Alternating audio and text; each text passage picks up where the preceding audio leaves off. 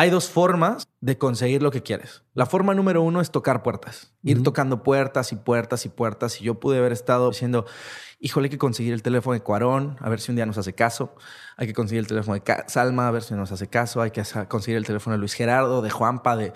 Hay que conseguir sus teléfonos y tocarles puertas y, y decirles, oye, me das una oportunidad porque queremos contar historias y tú eres una persona muy prominente. Y tocar puertas siempre ayuda. Pero la otra forma de hacerlo es pararte afuera de todas las puertas y hacer tanto ruido que tengan que abrirlas y asomarse a ver qué está pasando.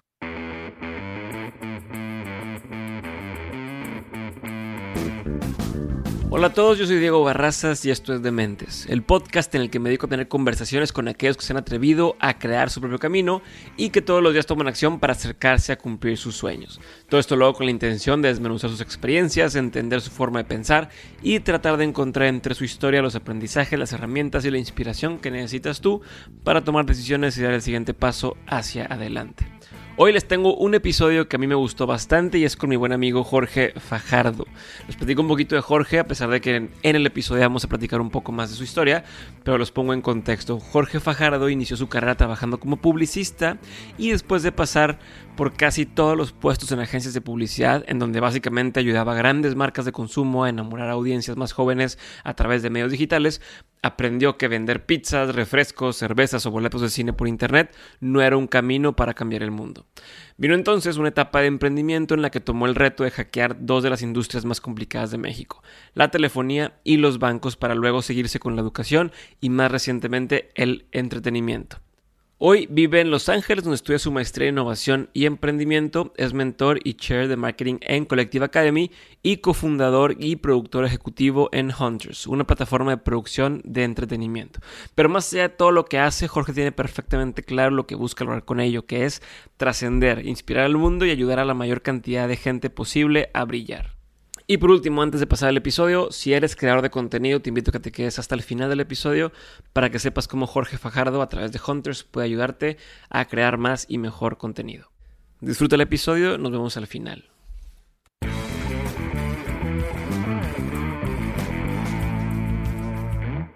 Jorge, bienvenido bienvenido de Mentes. Vienes desde Los Ángeles a dar una clase con Collective Academy, si mal no recuerdo. Así es. Este, gracias por tomarte este ratito para estar conmigo hoy. Y eh, digo, para este momento, como bien sabes, la gente ya escuchó tu introducción, ya sabe quién eres, ya sabes de qué vas, qué haces y todo, pero me llamó la atención cuando platicamos, me decías, es que no, si me preguntas que quién soy, me va a costar describir este, qué soy, ¿no? Entonces, y hablabas de la diferencia entre decir quién soy y quién estoy siendo en este momento. Entonces me gustaría empezar por ahí. Explícame a qué te refieres con esto, güey. A ver, eh, me refiero a que, como te decía, ah, yo creo, soy fiel creyente que vivimos en un estado de flujo constante. ¿no? Nos estamos moviendo tan rápido como se mueve el mundo. Antes era muy fácil definirte porque en realidad eras ah, abogado o eras periodista y básicamente eras una cosa yo desde muy pequeño me he sentido muy multifacético. Cuando justo doy clase, mi primer slide es la imagen de eh, Split, la película Ajá, sí, de las personalidades. De, las personalidades y les digo, eh, así me siento y siempre me he sentido así, siempre me sentí fuera de lugar. Resulta que el mundo se movió a que ahora todos estamos fragmentados, todos somos muchas cosas y entonces, si llego a una fiesta y lo primero que me preguntan es, ¿y tú a qué te dedicas? Me quiero morir, porque digo, si estás dispuesto a escuchar hora y media de podcast. sí, sí, será más de explicarte qué cosas hago. Exacto. Bueno, ahora a partir de esto a lo mejor les digo, mira, checa el episodio de Mentes y puedes saber quién soy, a qué me dedico, porque es, muy complicado. Eh, creo que hoy, como tú decías muy bien, es, hay una diferencia entre quién soy y quién estoy siendo. Yo ahorita estoy siendo una persona que no era hace tres años y que probablemente en tres años no voy a ser la misma. Y estoy en paz con eso. Me gusta porque estoy cambiando eh, todo el tiempo. Y eso, pues, antes me conflictuaba mucho porque la gente alrededor de ti siempre te dice como defínete, enfócate, haz algo, solamente ten claridad en lo que estás haciendo y yo nunca he podido hacer Una de las razones por las cuales inició Dementes precisamente es porque yo tenía este pedo donde todo el tiempo te dicen especialízate en una cosa, sé una cosa, sé una cosa, ¿no? Y, me pasaba igual que ti eh, este tema de, pues es que me gusta el arte, pero me gusta la psicología, me gusta la sociología, pero me gusta también el tema de los negocios y me gusta como cosas que a lo mejor no tienen nada que ver unos con otros, la educación y demás, y te dicen, no, güey, pero es que escoge un pinche camino y de pronto parece ser que es bueno no ser solamente una cosa, ¿no? Y cada vez hay más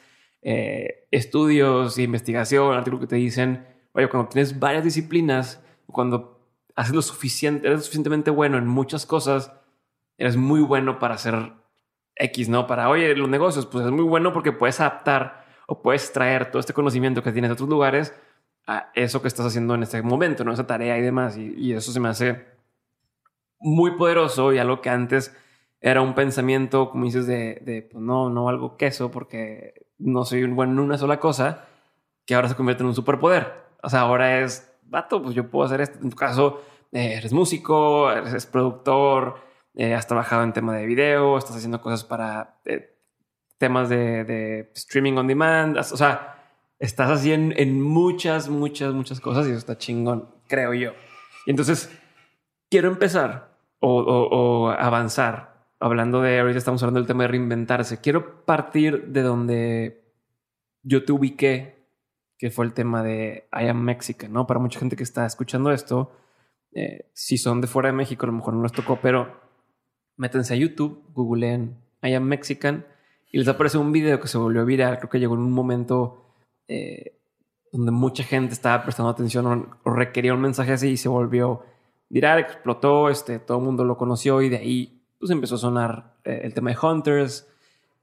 Quiero entender la historia detrás de esto y de ahí nos va a llevar a, a, platicar, a platicar muchas cosas. Entonces, ¿cómo sucedió eso? ¿Por qué sucedió y qué estaba pasando? Ok. Te voy a contar la historia desde mi punto de vista o desde mi visión, porque primero, o sea, el primer disclaimer importante que hacer de esto es que eh, I Am Mexican eh, eh, es un proyecto que sale de una forma muy multifacética. ¿Y por qué digo de muy multifacética? Porque Hunters en realidad somos mi hermano y yo, o sea, César y yo ah, llevamos este proyecto. Él empieza trabajando en medios ah, digitales. Y pues nosotros tenemos mucha comunicación, filosofamos muchísimo sobre la vida, él en su trabajo, yo en el mío, y él dice, oye, yo creo que lo que estoy haciendo hoy, ¿no? En un medio digital donde vendemos audiencia, donde estamos viendo cómo funcionan los medios digitales, eh, pues hay una forma más eficiente de hacerlo y quiero empezarlo. Y de hecho él empieza, eh, si no mal recuerdo, a lo mejor él me podrá corregir, pero en una vacación que estábamos teniendo en Veracruz, nuestra familia es de Veracruz, y dice, ah, ya, voy a abrir el Facebook page de esto, porque ya lo voy a hacer, ¿no? Ah, su madre, voy a empezar. Sí, o sea, lo empezó así como no, no teníamos nada que hacer, estábamos echando la hueva y entonces dijo como ya, ya voy a subir el primero literal el MVP de Hunters era, eh, si se meten a la página en Facebook, era una H, o sea, el logo era una H, en fondo amarillo, que decía Hunters y ya, ¿no? Y empezó el proyecto de esa manera. Ah, poco a poco como que fue ganando tracción, fue ganando atención y fuimos comprobando ciertas hipótesis que eran interesantes. Y, pero nunca lo planeamos como diciendo, vamos a construir una empresa de este tipo, que sea un medio, a, la fecha, cada semana hablamos de que va a ser diferente cosa en el futuro. Y entonces ah, llega un momento donde empezamos a hacer contenido más formal, ¿no? Empezamos a tener una línea editorial, un storytelling que empieza a gustar, nos damos cuenta que empieza a haber tracción en los videos, que ya tenemos más de 30, 50, 100, tenemos por ahí uno que llega al millón de views, eh, de cosas random de las que queríamos hablar de la vida. Una de las cosas que encontramos más poderosas en ese sentido es ah, darle voz a cosas que la gente no tiene cómo decir, ¿no? Eso es una de las cosas que encontramos como muy fuertes. Los videos o los contenidos que más llamaban la atención y más se movían es los que le ponían palabras a ideas que la gente quería decir. Yo quería decir esto. ¿no? Esto es lo que yo pensaba. Eso es lo que traigo en la cabeza y no podía poner en palabras. Sí. Y las palabras son una cosa bien poderosa porque las palabras exactas hacen magia, ¿no? Por eso tanta gente hoy en la vida se la vive retuiteando quotes. Claro. Y frases, porque las palabras exactas hacen magia. Ah, tú puedes decir un mensaje de muchas formas, pero cuando encuentras las palabras adecuadas, despega. Y eso, eso fue algo que fuimos aprendiendo poco a poco. Dijimos, ok, darle voz a las ideas de las personas es, es, un insight muy poderoso. Uh, corte A, ¿no? Y brinco un poco a que uh, César y yo siempre hemos sido personas que nos gusta conectar con otras personas, ¿no? El hecho de que yo esté sentado aquí es porque Pato, tú, bla, bla, o sea, es cómo le hacemos para hacer sinergia y eso nos encanta y lo hemos hecho durante toda nuestra carrera, toda nuestra vida. Eh, entonces, cuando empezamos a hacer esto y empezamos a publicar los videos y todo, pues los amigos más cercanos o gente cercana se entera que estamos haciendo estas cosas y nos buscan para hacer cositas chiquititas. Entre ellas, eh, eh, nos busca una persona una amiga cercana que trabajaba en una cadena de televisión que cubre los Óscares cercanamente, ¿no? O sea, lo cubren mucho. Y dice, oye, ah, me están pidiendo en mi chamba que proponga nuevas personas o nuevos medios para hacer esta cobertura, ¿no? Ya su chamba era hacer Pero para esto, Hunters, ¿ya, era un, ¿ya lo veían como un medio o era todo este experimento? que Hasta ese momento, la definición de Hunters te diría que era una página de Facebook que publicaba videos. ¿Y ustedes los hacían, compartían? O sea, que... Los hacíamos por completo. Ahí en realidad es que como, como dupla, el, el, autor creativo, material, intelectual es César. Él es el cerebro que siempre pone esas palabras exactas que a mí me cuesta mucho decir. Yo le digo, la gente, básicamente yo le digo, la gente quiere escuchar esto. Y él regresa y lo trae de una manera bellísima que fue como funcionó un poco Hunters. Y te, eh, I'm Mexican y te, y te, contaré más adelante. O sea, vamos hacia allá en la historia. Entonces, no te adelantes, pendejo. Eso me estás diciendo. Más o menos. y entonces lo que, lo que pasa es ella nos busca y nos dice casualmente, ¿no? O sea, nosotros nos juntábamos una vez a la semana, los lunes, para ver de qué íbamos a hablar. Oye, traigo la idea de este video, yo, yo he pensado en esto. Evidentemente, al, al ser yo una persona más de negocio, porque ese es mi perfil, o sea, un poco más de negocio y de estrategia, y él es más de creatividad y de storytelling. Uh, yo estaba pensando, mi tarea era cómo vamos a monetizar esto. O sea, eventualmente si le estamos dedicando dinero, no es porque querramos hacernos ricos, pero cómo vamos a sacar dinero para que este proyecto sea autosustentable y no solamente sea que nosotros le estamos dedique y dedique y dedique tiempo, porque creíamos que teníamos algo bueno entre manos. Eh, y entonces ah, yo le dije, mira, yo vengo de trabajar seis años con marcas en marketing digital y creo que lo podemos monetizar con marcas. Entonces empiezo como a hacer esos, esos pequeños movimientos. Uno de esos que resuena es esta amiga que dice, pues sí, este, me gustaría que nos hicieran una propuesta de cómo le harían ustedes para cubrir los Óscares. Ah, paréntesis, los Óscares para mí, mis amigos, son como la Navidad.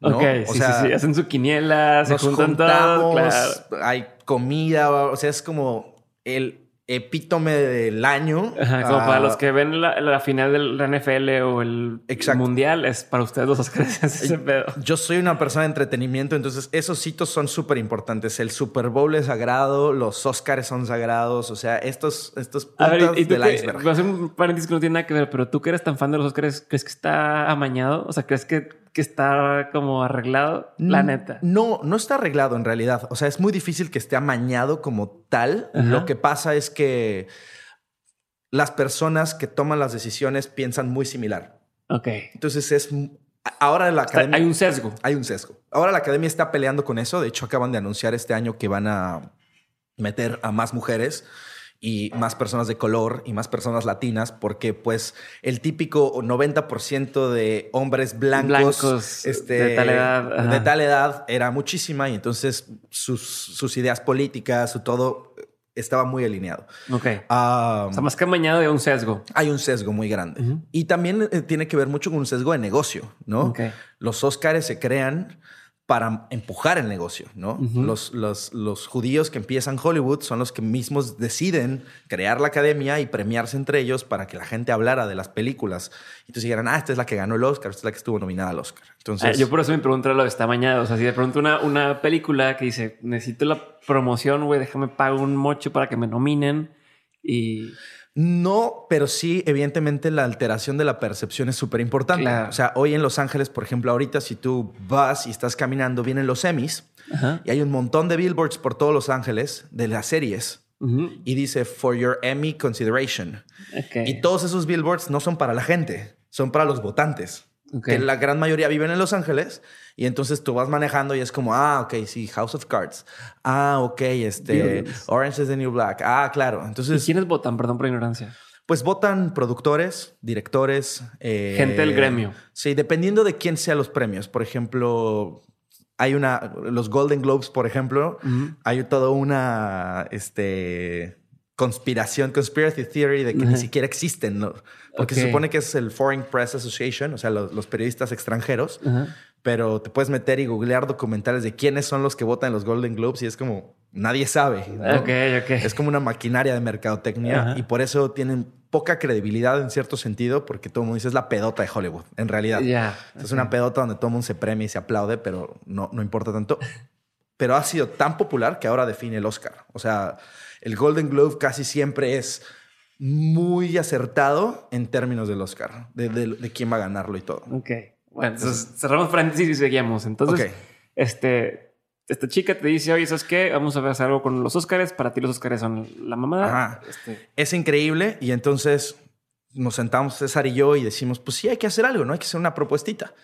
Entonces yo en mi, en mi mente publicitaria y todo le digo, no, pues hay que prepararles un deck eh, con esta estructura de cuál es nuestra estrategia, qué haríamos antes del Oscar, qué haríamos durante el Oscar, o sea, si nos mandan a Los Ángeles, yo todavía vivía en México, si nos mandan a Los Ángeles a cubrir y todo, nosotros fantaseándole, y luego post-Oscar, ¿no? Así fue como lo, estructuramos. Dijimos, mira, post-Oscar había ya una posibilidad muy grande em, para los que somos muy fans y seguimos... Uh, la carrera al Oscar, desde septiembre, octubre ya sabes quiénes son los candidatos más fuertes en películas y en directores y en actores, o sea, quiénes van a estar nominados.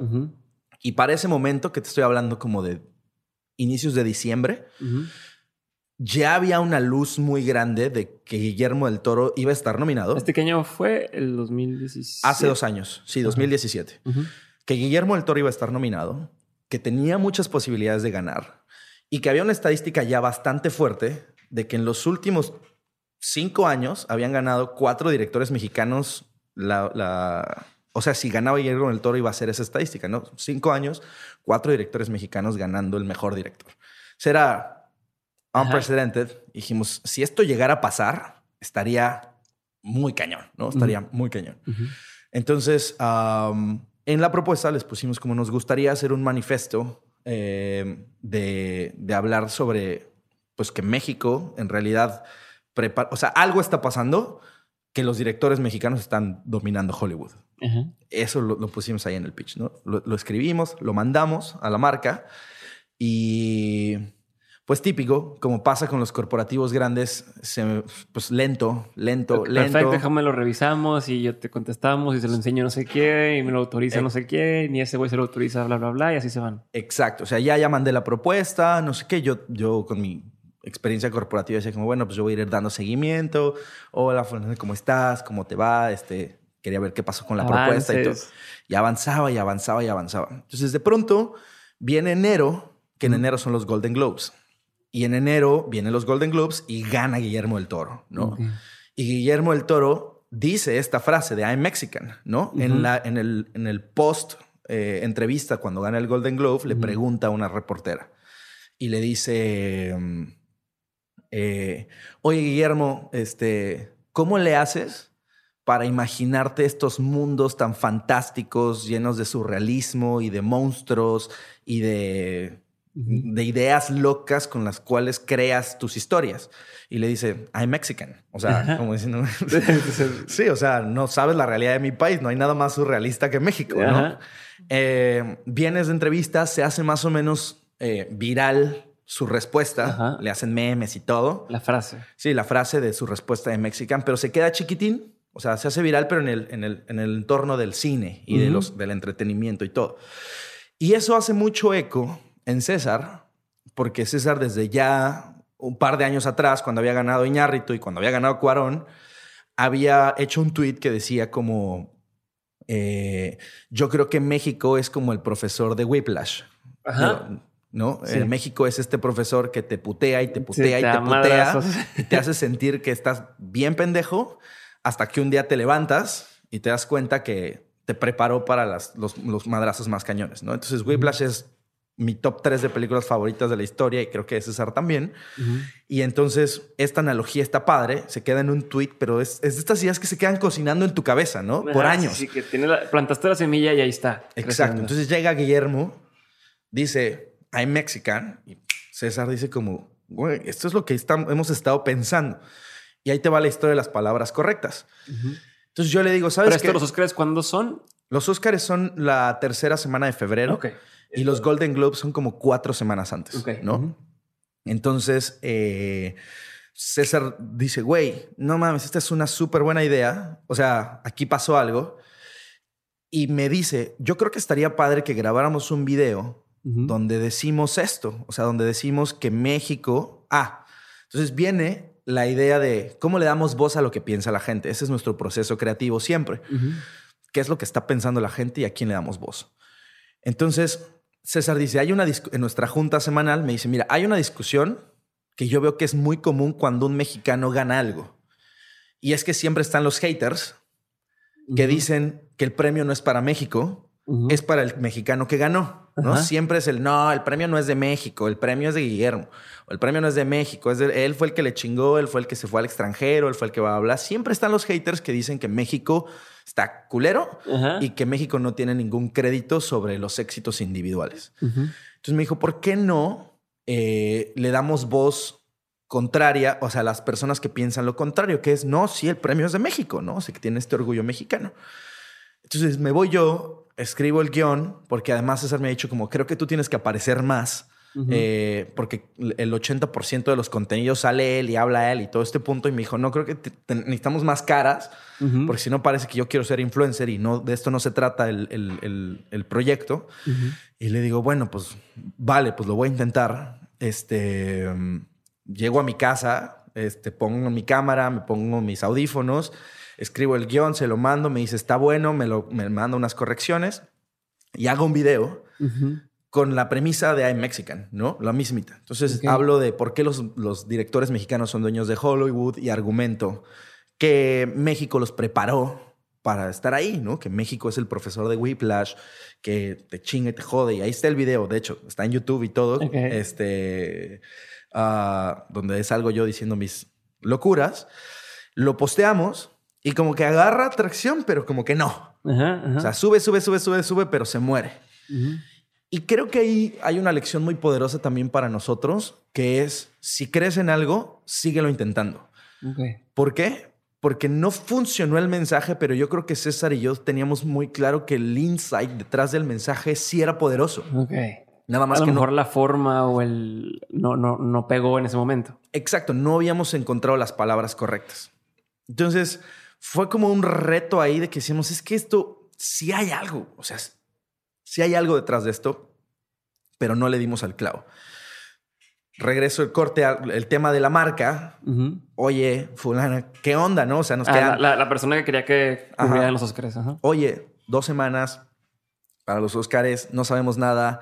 Una semana para los Oscars, no sabemos nada. Y entonces le digo, nos juntamos otra vez en nuestra junta semanal, César y yo, y le digo, ¿sabes qué, César? Let's fucking do it. O sea, hagamos esto del manifiesto porque ah, creo que es una muy buena idea. Y ya sin la marca. Ya sin la marca. Les dije, no van a contestar, ya valió madre. A la goma. Ah, habíamos platicado del cómo y cuando llega el cómo, César me dice, mira, yo tengo esta idea de que si lo cambiamos de formato y en vez de que salga tu cara o mi cara, ¿no? no utilizamos a nosotros como vehículos para decir este mensaje, sino utilicemos a los mexicanos para decir este mensaje, que es lo que estamos intentando compartirle a la gente. Ah, y pues juntamos un montón de referencias, particularmente César y yo somos muy fans de Casey Neistat y de Mark Joseph. Sí, que es el que edita mucho de los videos de Casey Neistat, que la gente no sabe, pero este güey es el que está detrás de muchos. Entonces, la forma de editar de Mark Joseph y la forma de escribir de Casey Neistat y ah, empezamos a pensar y me, enseñó una referencia. Me dijo, mira, yo veo esto así. Le dije, dale, o sea, tú eres el creativo, tú eres el que produce, César escribe, graba, edita, hace toda esa parte. Entonces, eh, le digo como, pues, dale, hazlo, ¿no? Eh, la marca, oye, ¿qué hacen? Ya, ¿sabes qué? Bye. ¿no? Me manda un par de días después el primer guion. Yo lo leo y digo, güey, sí. O sea, nada más de leer el texto dije, estas son las palabras adecuadas. Y cuando lo leo, yo había trabajado ya con otras marcas en publicidad, sobre todo eh, unas que tenían mucha inclinación hacia vender el mercado mexicano y el orgullo mexicano. Ok. Entonces digo, bueno, a lo mejor no fue la marca que cubre los Óscares, o sea, no, no fue la cadena de televisión, pero pues yo otra vez en mi mente de negocio dije, esto se lo tenemos, o sea, algo tenemos que sacarle. Ya llevábamos año y medio trabajando esto sin recibir ni un peso de nada de lo que había pasado con Hunters. Y le digo, pues creo que hoy sí tenemos algo poderoso. Entonces voy y toco la puerta de una marca muy grande. ¿De qué? Marca de que no me digas la, marca, pero ¿qué hacen? De, cerveza. Entonces le hablo a una marca de cerveza y porque tenía el contacto muy cercano y le digo, oye, tengo esto. El mensaje que tú como marca has estado diciendo en el último año y medio habla de eh, romper fronteras y de ser mexicano. orgullo mexicano, bla, bla, bla. Este, yo creo que esto les podría funcionar muy bien. Y la persona de la marca me dice como, híjole, pero ¿cuánto quieren o qué quieren? Entonces, pues yo le, le mando un número que era ridículo. O sea, ridículo en, Comparado de, pequeño. sí, no, yo, yo conocía y le decía, a ver, no, lo único que queremos es... Para la producción déjala para, la producción. O sea, honestamente, la producción es de tres pesos. O sea, César se salió un día con su cámara a grabar las tomas que le faltaban de las puertas que hay en el video y todo. Pero en realidad, pues si tú te fijas en el video, es stock. Es stock. En el video salen imágenes de 10 años de nosotros grabando cosas. O sea, salgo yo en mi oficina, sale mi banda de covers cuando de hace cinco años tocando. O sea, stock, pedacitos de cosas que habíamos grabado en el TEC, en Babla, de, de viajes de César. O sea, en realidad hizo un collage. Más stock, eh, cosas, imágenes que tomamos de internet, de películas, de personas. La producción no era nada. En realidad, mi, idea era cómo sacamos dinero para seguir haciendo esto. Ok. Queríamos crecer hunters, queríamos contratar gente, queríamos darle trabajo a gente, ¿no? Creativos para que esto creciera. Y digo, pues bueno, si, si una marca nos paga, yo no es para mi bolsa ni para la bolsa de él, es para traer a diseñadores, para traer a creativos y remunerarlos para seguir haciendo contenido. esa, era, esa era la idea. Eh, pero la marca... Eh, si tuvieras que decirme un porcentaje de, de comprar, o sea, ¿qué porcentaje de lo que tú le estabas queriendo cobrar equivalía o era de un anuncio normal que hubieran hecho ellos? A ver, el porcentaje, si te lo o comparo. Si quieres decir cuánto cuesta un anuncio normal de. O sea, no sé. A ver, si tú eres una marca de consumo masivo grande, ¿no? Eh, de, cualquier cervecería, cualquier. Cualquier cervecería, cualquier refresco, cualquier este. Ah, no sé. Algo que compras en el Oxxo, ¿no? La producción de un comercial, ah, así nada más mover algo, grabarlas, traer un director, grabar todo eso está más o menos alrededor del medio millón de pesos. La producción, ¿no? Sí, sí, sí. Más o menos. O sea, la producción, falta la creatividad, falta la estrategia, falta todo. Sí, bueno, ahí te, pon tú que te estoy englobando todo. O sea, desde el cuánto que te hizo el creativo, este, el día de llamado, todo eso, medio millón de pesos. Porque estás en una liga decente. O sea, vas a sacar una, pieza bien, ¿no? Ya súmale que si de pronto traes a un influencer tipo Diego Luna, alguien así, para ah, que aparezca en el comercial. Pues, otra lana. Otra lana, ¿no? Y luego falta el dinero de la amplificación. Ajá. O sea, ¿cuánto le pagas a radio, digo, a televisión? ¿Cuánto pagas el cine minutos? Es un cine minuto. Si lo metes a cine, si lo pones en redes, si lo pones en Facebook. Entonces, una pieza de este tipo que dure tres minutos, más la amplificación y todo, si estás buscando un alcance, digamos, de millones, o sea, 20, 30, 40 millones de personas. De personas, pues sí, sí te puedes estar gastando dos, tres milloncitos de pesos. Ok. ¿No? Así fácil, fácil, fácil. Cualquier brand manager que me esté escuchando dirá, sí, sí, pero yo creo que mucho más o algunos startups dirán, nunca voy a llegar, pero sí se puede, ¿no? Ese es otro tema. Ah, nosotros estábamos ni en el 10% de eso. O sea, el número era risorio okay. sobre este tema. Ah, y es más, yo como negociador estaba dispuesto a no cobrarlo. ¿eh? O sea, estaba dispuesto a no cobrarlo en la negociación, pero aventé un número como así le haces y luego dije, no, pues a lo mejor me regatean, a lo mejor, bla, bla, Pero si llegara el momento que me dicen, órale, va, nosotros te ayudamos a amplificarlo. O sea, lo pongo en mis redes o decía, con eso me basta. O sea, con que sea más, más grande, porque este mensaje lo tiene que oír más gente. pero lo mando a la marca y como la ventana era muy corta, pues es, o sea, los entiendo mucho, ¿no? Sí, fue una semana antes o... Una semana antes, casi, semana y media antes. Mando el guion y le digo, esto es, y lo vamos a producir. ¿Y qué onda? ¿Le entran o no le entran? Y me dice, no, no le vamos a poder entrar, es muy poco el tiempo. O sea, está padre, pero es muy poco el tiempo y no creo que pues, yo pueda correr todos los procesos aquí para amplificarlo. Yo creo que la persona que lo recibió y lo tuvo en sus manos, em, con toda justificación, creo, pensó que iba a ser demasiado complicado y ni siquiera lo intentó. O sea, nada más de pensar. Lo vio y dijo, ah, mucho pedo. Dijo, está chido, pero no así como, ah, tan chido. Y es mucho pedo. Entonces, gracias, pero no gracias. Está bueno. Entonces ya yo volví con César, que siempre es oye, ya te contestaron, ya te contestaron. Le dije, ¿sabes qué? No, no me contestaron de nada, pero vamos, ya. O sea, vamos a hacerlo porque está padre esto. Se va César, graba, lo hace y yo, nosotros estoy planeando porque la fiesta la hosteamos en mi casa. La de los Óscares. La de los Óscares. Llega a César como tres horas antes de... Nos, juntamos desde la alfombra roja, o sea, a ver los vestidos y los trajes, todo, todo. es, es, una fiesta chida. Entonces llega a César tres horas antes eh, con su estrés de siempre, güey, sigo editando el video, no sé qué, habla a ver cómo lo ves, le pone play. Y cuando acaba el video, te lo juro que yo, o sea, me pongo la piel china otra vez, dije, ¿qué es esto? O sea, wow, ¿no? O sea, le dije, está beyond lo que habíamos pensado. Es un mensaje súper poderoso, está muy, muy chido, qué padre. Entonces salgo corriendo con la computadora de César, donde estábamos todos, éramos como 20 personas a la pantalla, y les digo, tienen que ver esto, lo acabamos de hacer y va, lo pongo, llorando, diciendo, güey, wow, está increíble, qué chingón, va a hablar amigos. Que para nosotros también eso, para mí y para César es súper importante porque creemos que nos rodeamos de gente que, que admiramos mucho. Entonces, ah, más allá de la validación de millones de personas, si las cinco personas que tienes alrededor que siempre nos van a dar mierda sobre si algo está mal, nos van a decir, eh, está feo, no está jalando, va a hablar. Entonces, ver su reacción nos hizo todavía sentir más seguros.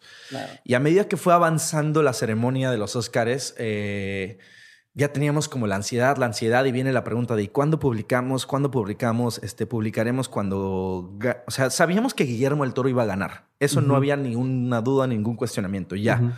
Para ese momento, otra vez como para los que somos muy intensos, de 24 premios es muy fácil predecir al menos 17 antes de la ceremonia. Al menos 17 son, pero escritos. En nuestra quiniela, el que tiene menos de 17 ya no lo invitamos. de o sea, es como ya. o sea, menos de 17 no, porque son, ya están cantados, vienen ganando todos los premios. Y Guillermo del Toro, uno de esos, que ganó el BAFTA y ganó el bla bla y ganó, ganó, todos, toda la carrera. Como ahora Cuarón con Roma, igualito. Sabíamos que iba a ganar, pero había la duda de si su película iba a ganar mejor película, que es como el premio de la noche. Entonces la duda era, ¿lo publicamos antes de que gane mejor película? antes de que gane él, después, ¿cuándo? ¿Cuándo es el mejor momento? Sí, o el día siguiente, o ir muy bien la noche, cuando hay tanto ruido. ¿Cuándo? ¿Cuándo? Pero estamos tan emocionados en este ambiente que te estoy contando que dijimos, gana Guillermo el Toro, celebramos todos, ah, ganó, no sé qué, habla, huevo, chingón, a huevo. Y le va a César, vamos, ya. Oye, pero ¿y si gana mejor película? Vale madre si gano o pierdo. Vamos. O sea, ya ganó ahorita él su premio el mensaje está súper poderoso y el mensaje ya no se trata de él. El mensaje se trata de que México está conquistando Hollywood y los directores que son como la punta de lanza de una industria tan cabrona como Hollywood, durante cinco años, cuatro los hemos ganado los mexicanos. Algo estamos haciendo bien. Y hay un paralelismo en muchas otras cosas que venían en el video, ¿no? como directores de orquesta, como actores, como chefs, como habla, donde estamos rompiéndola en el mundo vamos. Lo publicamos y parte de nuestra estrategia un poco de distribución fue, pues pusimos a mucha gente relevante en el video y lo empezamos, los empezamos a robar. Como, oye, mira este video, oye, mira este video. A, robar de arroba tal. Arroba tal. No, lo empezamos a robar de... A, robar, sí. O sea, los empezamos a... Lo publiqué. Etiquetar en... Sí, lo publiqué en Twitter, en Facebook y en, eh, y en YouTube. Lo publicamos en, en diferentes plataformas al mismo tiempo y los empezamos a etiquetar. Y varios de ellos empiezan a reaccionar muy rápido, ¿no? Varios de ellos, Luis Gerardo Méndez luego, luego lo agarra y dice como, puta, qué buen video, lo comparte. Y empieza, empieza, empieza, empieza, empieza, empieza. Eh, nos vamos a dormir sintiendo que va bien. Despertamos al otro día en la mañana y es una locura. Lo retuiteó Guillermo del Toro. Este, puta, lo tiene Marta de baile en su programa. Este, lo pasan en la tele tres minutos. O sea, imagínate cuánto cuesta pasar tres minutos en tres minutos algo en la televisión. No, lo pasan completo en el noticiero en la mañana de, no sé si era de Loret de Mola o de Paola Rojas, completito los tres minutos de principio a fin. Entonces empieza como, ¿qué está pasando? Yo estoy trabajando y César tiene que irse a hacer entrevistas con todos lados de quién hizo esto, por qué lo están haciendo, de dónde salió, quiénes son ustedes, este, cuál es su propósito, el, que están buscando. ¿No te buscó el cabrón de la cervecería que dejó pasar la oportunidad? No. no me buscó en ese momento, pero después lo platicamos en el, en, pues en un post-mortem porque nos conocíamos y me dijo como, por favor, que nunca, nunca en la vida salga que, yo lo tuve en la mesa y que no lo agarré porque... No, o sea, no es que me corra ni nada, pero pues sí, son de estas cosas como... Eh, de las que después seguramente platicarán, como Gary Vee que dice, yo pude invertir en Uber cuando nadie le, puso dinero y, hay veces que también te sientes orgulloso de no haberlo hecho y, porque pues no puedes predecir lo que va a pasar. Nosotros no teníamos idea de qué iba a pasar con eso. Si hubiéramos sabido que era que iba a despegar tanto, hubiéramos planeado incluso más cosas, ¿no? Hubiéramos podido, otra vez llega a mi mente de negocio, monetizar, vender player, yo qué sé. Nos agarró desprevenidos a todos y lo padre de esto, y, con esto creo que cierra un poco la historia, es que no lo hicimos pensando en tener éxito, lo hicimos pensando en que teníamos algo que decir y que no, habíamos, no lo habíamos dicho tan fuerte y claro como teníamos que decirlo. Llevábamos cocinando este mensaje una y otra vez. Así nos sentíamos yo, así se sentía César, así se sentían nuestros amigos, así se sentía mucha gente alrededor de nosotros y no se había articulado este mensaje de esta manera. Entonces, por eso empecé diciéndote que nuestra estrategia es darle voz a las personas o a lo que piensa la gente. Y creo que eso fue lo que pasó. La gente lo empezó a compartir y empezó a pasarlo no porque fuera algo muy bonito de ver, sino porque si es que yo así me siento y quiero decirle a la gente que, que, así me siento. Y entonces otro decía, pues yo también me siento igual y me siento igual. Y de pronto perdimos el control eh, en el sentido en que se, compartía por WhatsApp, o sea, alguien lo bajó y lo compartió por WhatsApp. Hubo influencers, actores de los que salen que ni siquiera lo, compartieron desde Hunters, o sea, lo descargaron y lo compartieron. eh, entonces, si me preguntas qué alcance tuvo, ya no sé. Te puedo decir los números que tenemos en nuestras plataformas, pero sé 100% que esto es, eso fue mucho más grande que lo que tenemos en nuestras plataformas. Pero dame una idea, ¿cuánto, qué tanto, qué tan... A nuestras plataformas, juntando Facebook, YouTube y eh, Twitter, que fue donde lo subimos desde nuestras cuentas, yo eh, si hago la suma rápida deben estar como para ahí de los 35 millones de reproducciones de, de alcance a mí me llegó por WhatsApp, por ejemplo. Súmale WhatsApp que no puedes contabilizar. Súmale cuánta gente lo, escuchó con Marte Baile, cuánta gente lo vio en la tele eh, en la mañana, cuánta... Ni idea, ni idea. Entonces, otra vez, ya en el post-mortem yo decía a César, hijo, es que, ¿cómo no lo pensamos mejor? Porque si cada persona que lo vio nos hubiera dado un peso.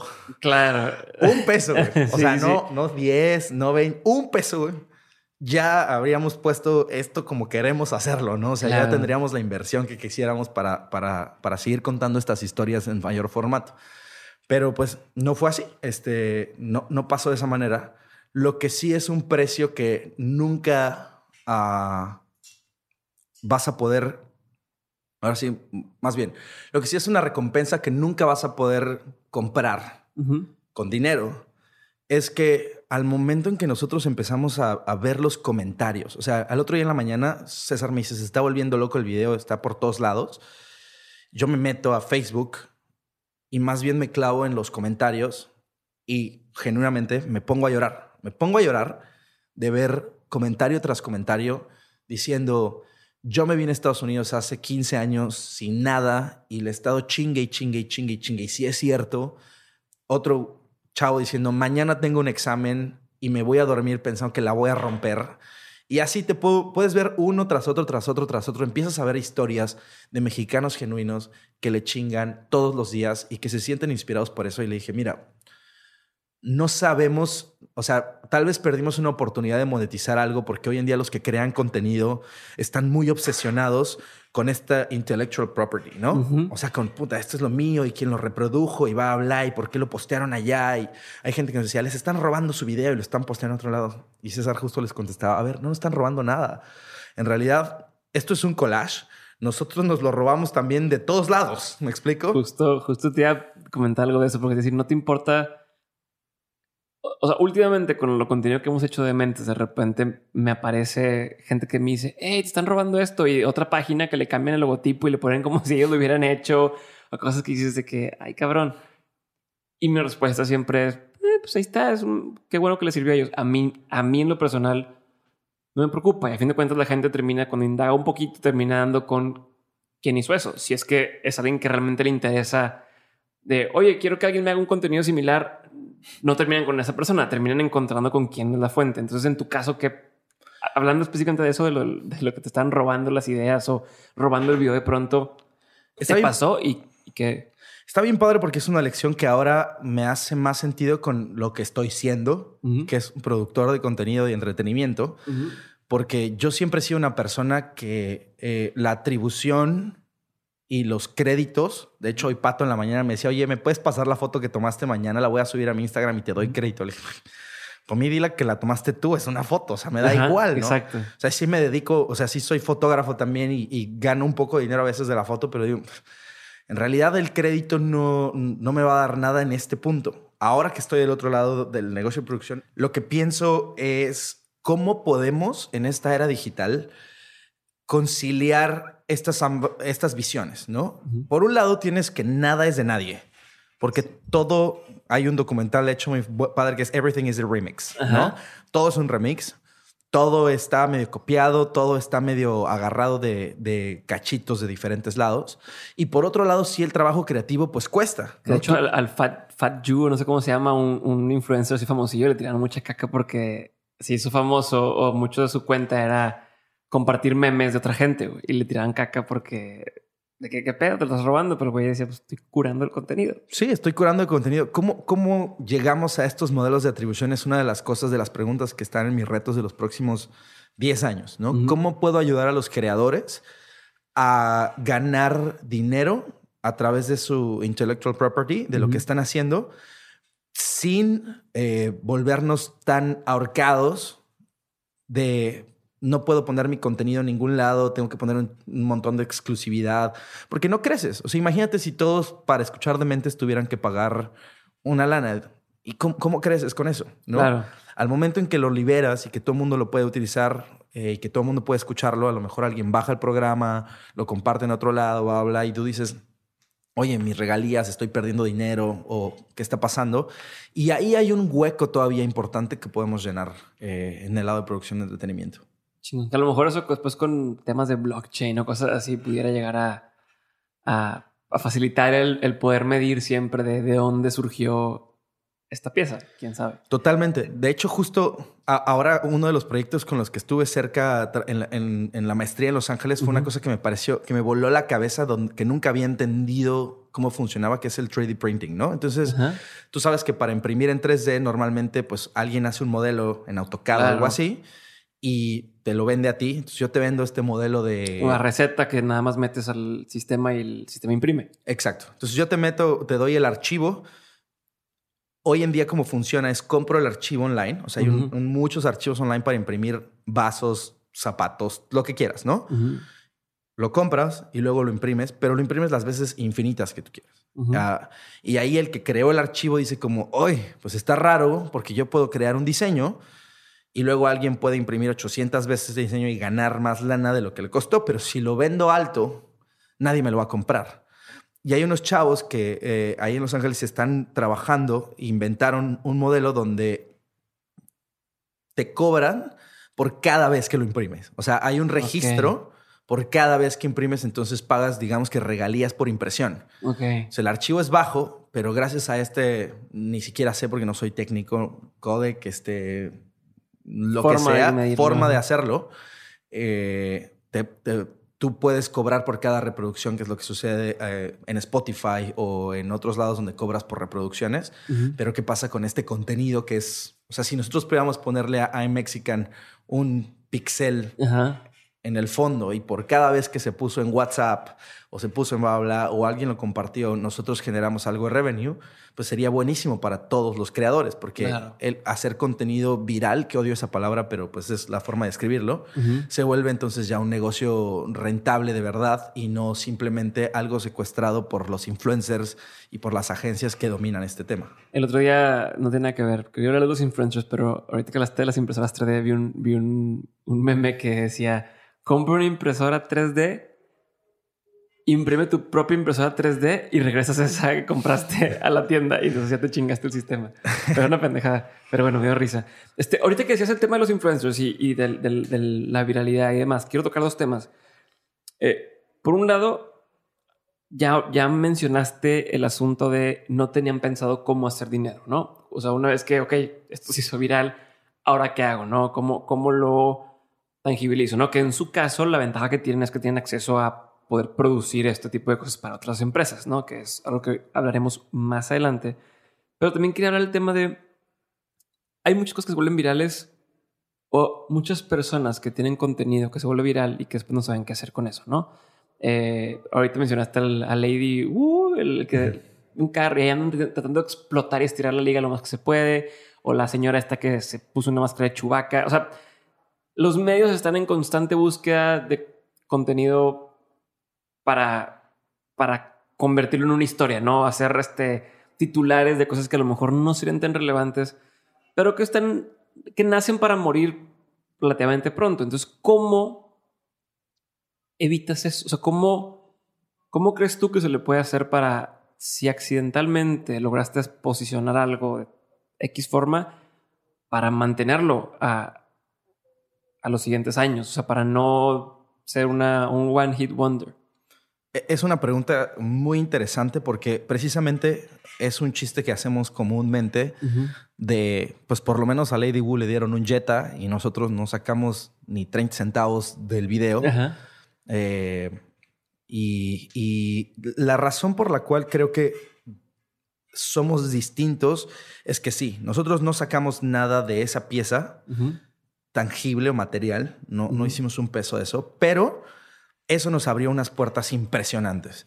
Y César como contador de historias y yo como estratega de contenidos y de entretenimiento, ah, teníamos las herramientas y la capacidad para capitalizar eso más adelante. Entonces yo había trabajado con muchas marcas en el pasado eh, y tengo un network bastante interesante de gente que está en marcas grandes de contenido y de todos lados que inmediatamente cuando supieron que nosotros lo hicimos, levantaron el teléfono y dijeron, oye, a ver, cuéntanos, ¿de qué se trata esto? ¿Qué están haciendo? Este, Ahora sí que vino el otro fenómeno, que es, quiero un iMexican, pero, pero de refresco, quiero un iMexican, pero de cerveza, quiero un iMexican, pero ahora háganme un iMexican de esto, ¿no? Que, que también nos, ahora sí que como decimos coloquialmente, no son enchiladas. la respuesta fue no, o sea, nosotros te tengo que ser muy honesto, nosotros no somos viralizadores de contenido, nosotros contamos historias y si tu historia no es interesante, yo no la puedo hacer viral. Sea, no puedo hacer viral tu historia. que a veces eso pasa mucho con las marcas. Justo ahorita estaba hablando, antes de grabar contigo, grabé con Juan José Aldívar, eh, que se dedica a branding, y justo mencionaba el tema de cómo, que de hecho va a salir el episodio en On School, por ahí lo escucharán o ya lo habrán escuchado. Eh, mencionaba que no puedes fingir o sea, antes una tendencia de creer que la marca, oye, pégale un mensaje chingón o un eslogan padre o una campaña padre para que aparente ser X cosa. Y si ahorita la gente, con toda la información que existe, con todo el conocimiento que están teniendo y demás, la gente exige que haya congruencia entre lo que dices que eres o que haces y, quién es realmente como empresa, ¿no? Que hay una transparencia y demás. es justo lo que me estás también tú diciendo ahorita y es confirmar el mismo punto de yo no puedo convertirte en una cosa viral y que todo el mundo quiera si de, de, origen no eres algo interesante para la gente. Exacto, o sea, empecé esto diciéndote, nosotros queremos darle voz a lo que la gente piensa. Y si tú no tienes esa voz o no tienes esos credentials, no lo puedo hacer por ti. Podemos intentar meternos en los adentros de tu mensaje, de tu marca, de quién eres y construir una historia a partir de eso, pero tiene que estar basada en la verdad, porque nadie puede ser o pretender ser lo que no es. Ahora sí, voy a la visión contraria de lo que hablábamos de los influencers. Mucha gente compra que los influencers son algo y en realidad no lo son. O sea, nosotros vemos a lo más 24 minutos de su vida en Instagram Stories, de 24 horas que tiene su día. Entonces, vemos muy poquito eh, de eso. Y sí hay una forma ya cada vez más común de pretender qué pasa en, mi vida cuando la realidad es otra. Pero cuando estás hablando de una marca o de una empresa, ah, es muy difícil porque tus puntos de contacto son muchos más, mucho más amplios.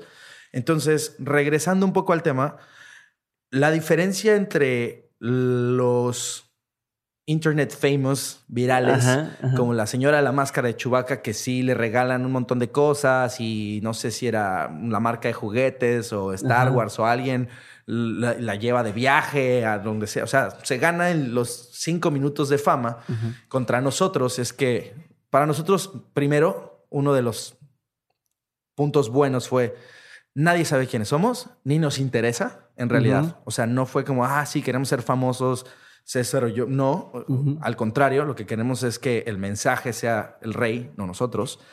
Ah, y dos, los que saben quiénes somos eh, son los que importan para nosotros para seguir creciendo este proyecto, ¿no? Los que saben quiénes estuvimos detrás, saben cuál es nuestro background, saben qué estamos haciendo y qué queremos hacer en el futuro.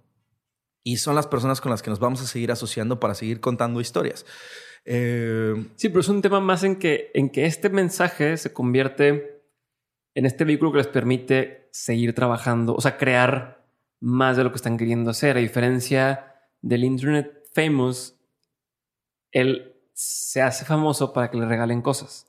Sí. No, no para seguir trabajando. Como más bien, oye, me regalan viajes, me regalan este, ropa, qué padre, y sigo subiendo fotos de mí encuadrado para que me regalen cosas, pero no es el el, a ver, yo quiero hacer contenido o yo quiero hacer negocios o quiero hacer X cosa y esto es un vehículo más para lograrlo. Es como una diferencia grande. Te, voy a poner un ejemplo que, que, es reciente y que es una conversación otra vez que había muy común hace unos meses salió que Kylie Jenner era la primera self-made billionaire que había superado a Mark Zuckerberg, la más joven. Se había hecho ella sola. Ajá. Y entonces había una discusión muy fuerte de cómo que se hizo ella sola si es una Jenner, una Kardashian. O sea, ella no se hizo sola. Ah, pues sí, a lo mejor no se hizo sola como tal, tenía una plataforma, pero ¿cuántas personas que tienen esa plataforma y que son internet famous, que ganaron fama de un día, no supieron aprovechar eso porque no pudieron hacer más de lo que estaban haciendo. La familia Kardashian, que mucha gente dirá como, ay, no me gusta, sí me gusta, lo que sí le podemos reconocer es que esos cinco minutos de fama los han extendido durante años, años y capitalizar. sabido capitalizar cañón con un programa de televisión, con bla, bla, con eh, negocios, productos físicos, este maquillaje. Uh, tienen un app, creo, tienen Exacto. Entonces nosotros justo estábamos un poco más allá, que es decir, no tanto de cómo lo capitalizamos en hacer dinero, sino cómo hacemos esto más grande. Cómo, cómo empezamos un movimiento para nuestras vidas y para las vidas de quienes nos rodean y para el uh, México y para el mundo, ¿no? Vamos poco a poco abarcando esos círculos. Hola, soy Diego otra vez y ya sabes que en menos de un minuto regresamos con el episodio, pero antes quiero hacerte una recomendación. Si estás escuchando este podcast, existe una gran posibilidad de que seas el tipo de persona que esté involucrada en muchísimos proyectos al mismo tiempo, que busca formas de ser más creativa, que sabe que su salud es clave y que no solamente sueña con hacer cosas chingonas, sino que ya las empezó a hacer.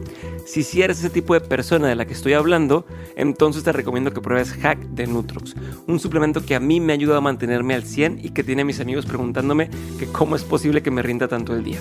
Tomar hack a mí me ha servido para entrar mucho más rápido en ese estado de flow, o al menos es la forma más fácil que encuentro yo para describir cómo me siento.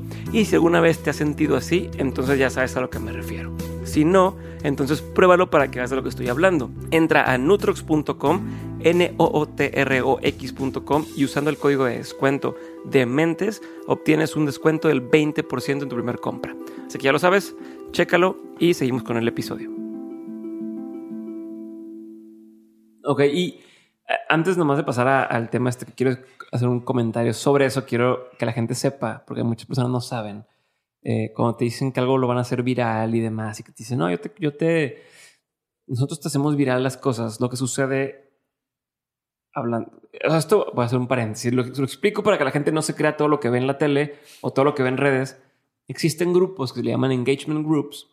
Es un grupo de WhatsApp donde están 10 influencers que están dentro de una agencia y entonces dicen, hoy toca tal mensaje y entonces todos se ponen a compartirlo en sus redes y de pronto, ay, no mames, todo el mundo está hablando de X tema, pero está fabricado o alguien pagó por, por eso, ¿no? para que se pregunten siempre quién se beneficia de lo que están viendo. Nada más que hacerse paréntesis, ¿de acuerdo? Totalmente de acuerdo. De hecho, justo en, mi vida pasada de, de agencia digital, eh, desde hace ya más de, ¿qué te gusta? Siete, ocho años, o sea, esto no es tan nuevo había estas agencias que llegaban y te decían, oye, yo sé viralizar contenidos y sí, literal, pagabas un dinero y te ponían en trending topic porque un montón de bots lo estaban haciendo, ya sea por cuentas falsas y bots o por el otro lado influencers que tienen un alcance muy grande y que pues por una no tan módica cantidad todos hablamos de lo mismo al mismo tiempo eh, y posicionamos un mensaje. Entonces, sí, sí, sí, eh, en realidad para nosotros ahí sí,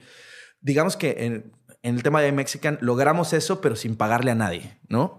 O sea, logramos que Luis Gerardo, que Salma, que Guillermo del Toro, que Cuarón, que todos estos influencers no teníamos un grupo de WhatsApp con ellos, ojalá, me encantaría.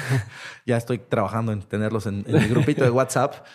Que todos dijeran, este mensaje me gusta, lo quiero compartir. Y estos líderes de opinión eh, fueron los que en realidad viralizaron ese mensaje, porque ahí sí, a propósito y por diseño, los incluimos. Decidimos ah. hacerlos parte de y dijimos, México es chingón por estas personas. Entonces, ¿sabes? Claro, claro. A todo el mundo le gusta que, que, lo, que lo nombren. Sí, sí, sí, sí. Decían, mira, salí, ¿no? Eh, y varias personas de las que salen en el video son con las que hoy hemos estado trabajando futuros proyectos de los que pues no puedo spoilerear, pero está padrísimo, ¿no? Qué chingón. Y es lo que platicábamos un poquito antes del podcast uh, acerca de qué sigue y cómo redondeamos la historia, ¿no? Y sí, eso, sí, eso es lo que quería entrar ahorita en, en, materia. Y esto lo, lo, voy, a, voy a refrasear como César lo dijo, porque digo que él es el que sabe decir las palabras correctas. Cuando él estábamos haciendo el aftermath de la, de la historia, decía, mira, hay dos formas de conseguir lo que quieres la forma número uno es tocar puertas. Ir tocando puertas y puertas y puertas. Y yo pude haber estado, pudimos haber estado diciendo, híjole, hay que conseguir el teléfono de Cuarón, a ver si un día nos hace caso. Hay que conseguir el teléfono de Salma, a ver si nos hace caso. Hay que conseguir el teléfono de Luis Gerardo, de Juanpa, de... Hay que conseguir sus teléfonos y tocarles puertas y, decirles, oye, me das una oportunidad porque queremos contar historias y tú eres una persona muy prominente. Y tocar puertas siempre ayuda. Ah, pero la otra forma de hacerlo es pararte afuera de todas las puertas y hacer tanto ruido que tengan que abrirlas y asomarse a ver qué está pasando.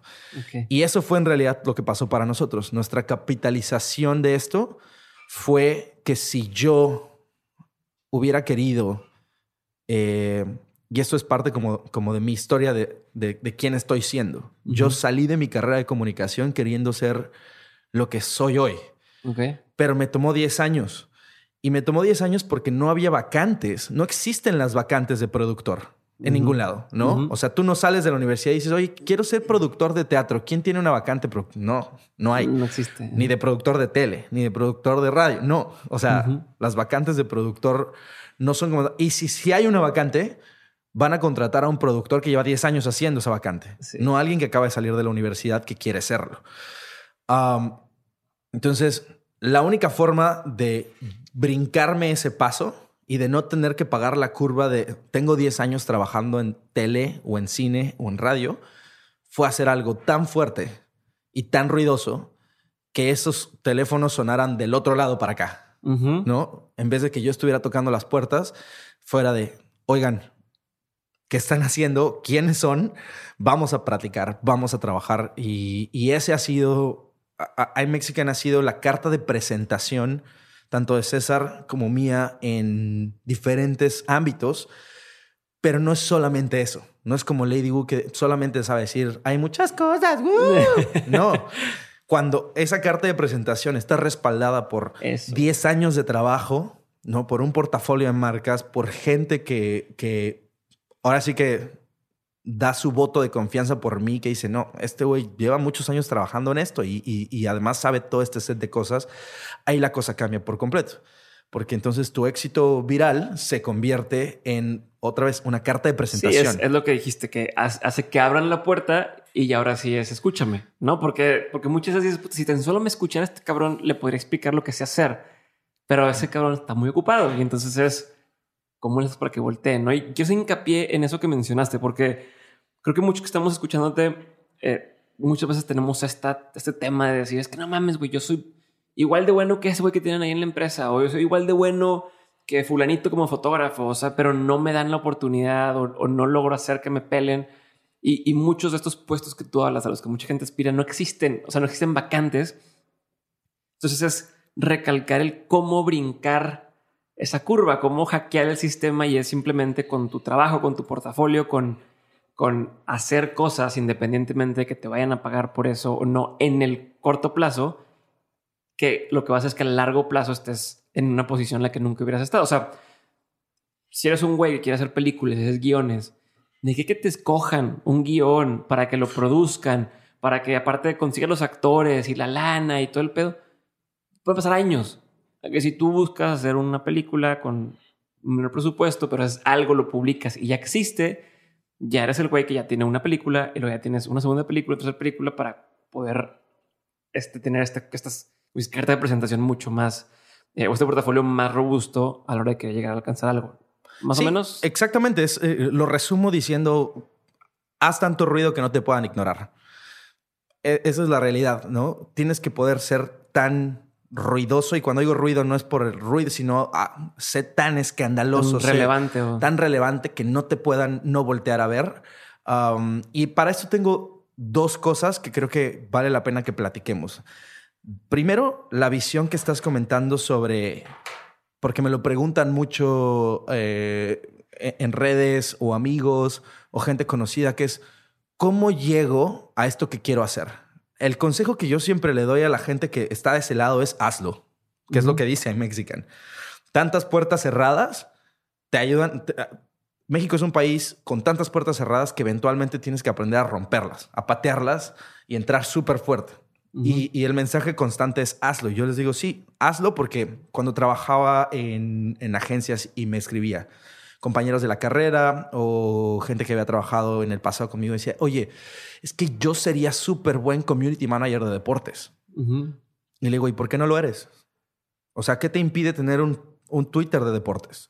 O sea, ¿por qué estás esperando a que yo con la cuenta de deportes te contrate y te dé la oportunidad cuando lo que quieres trabajar ya lo podrías estar haciendo ahorita?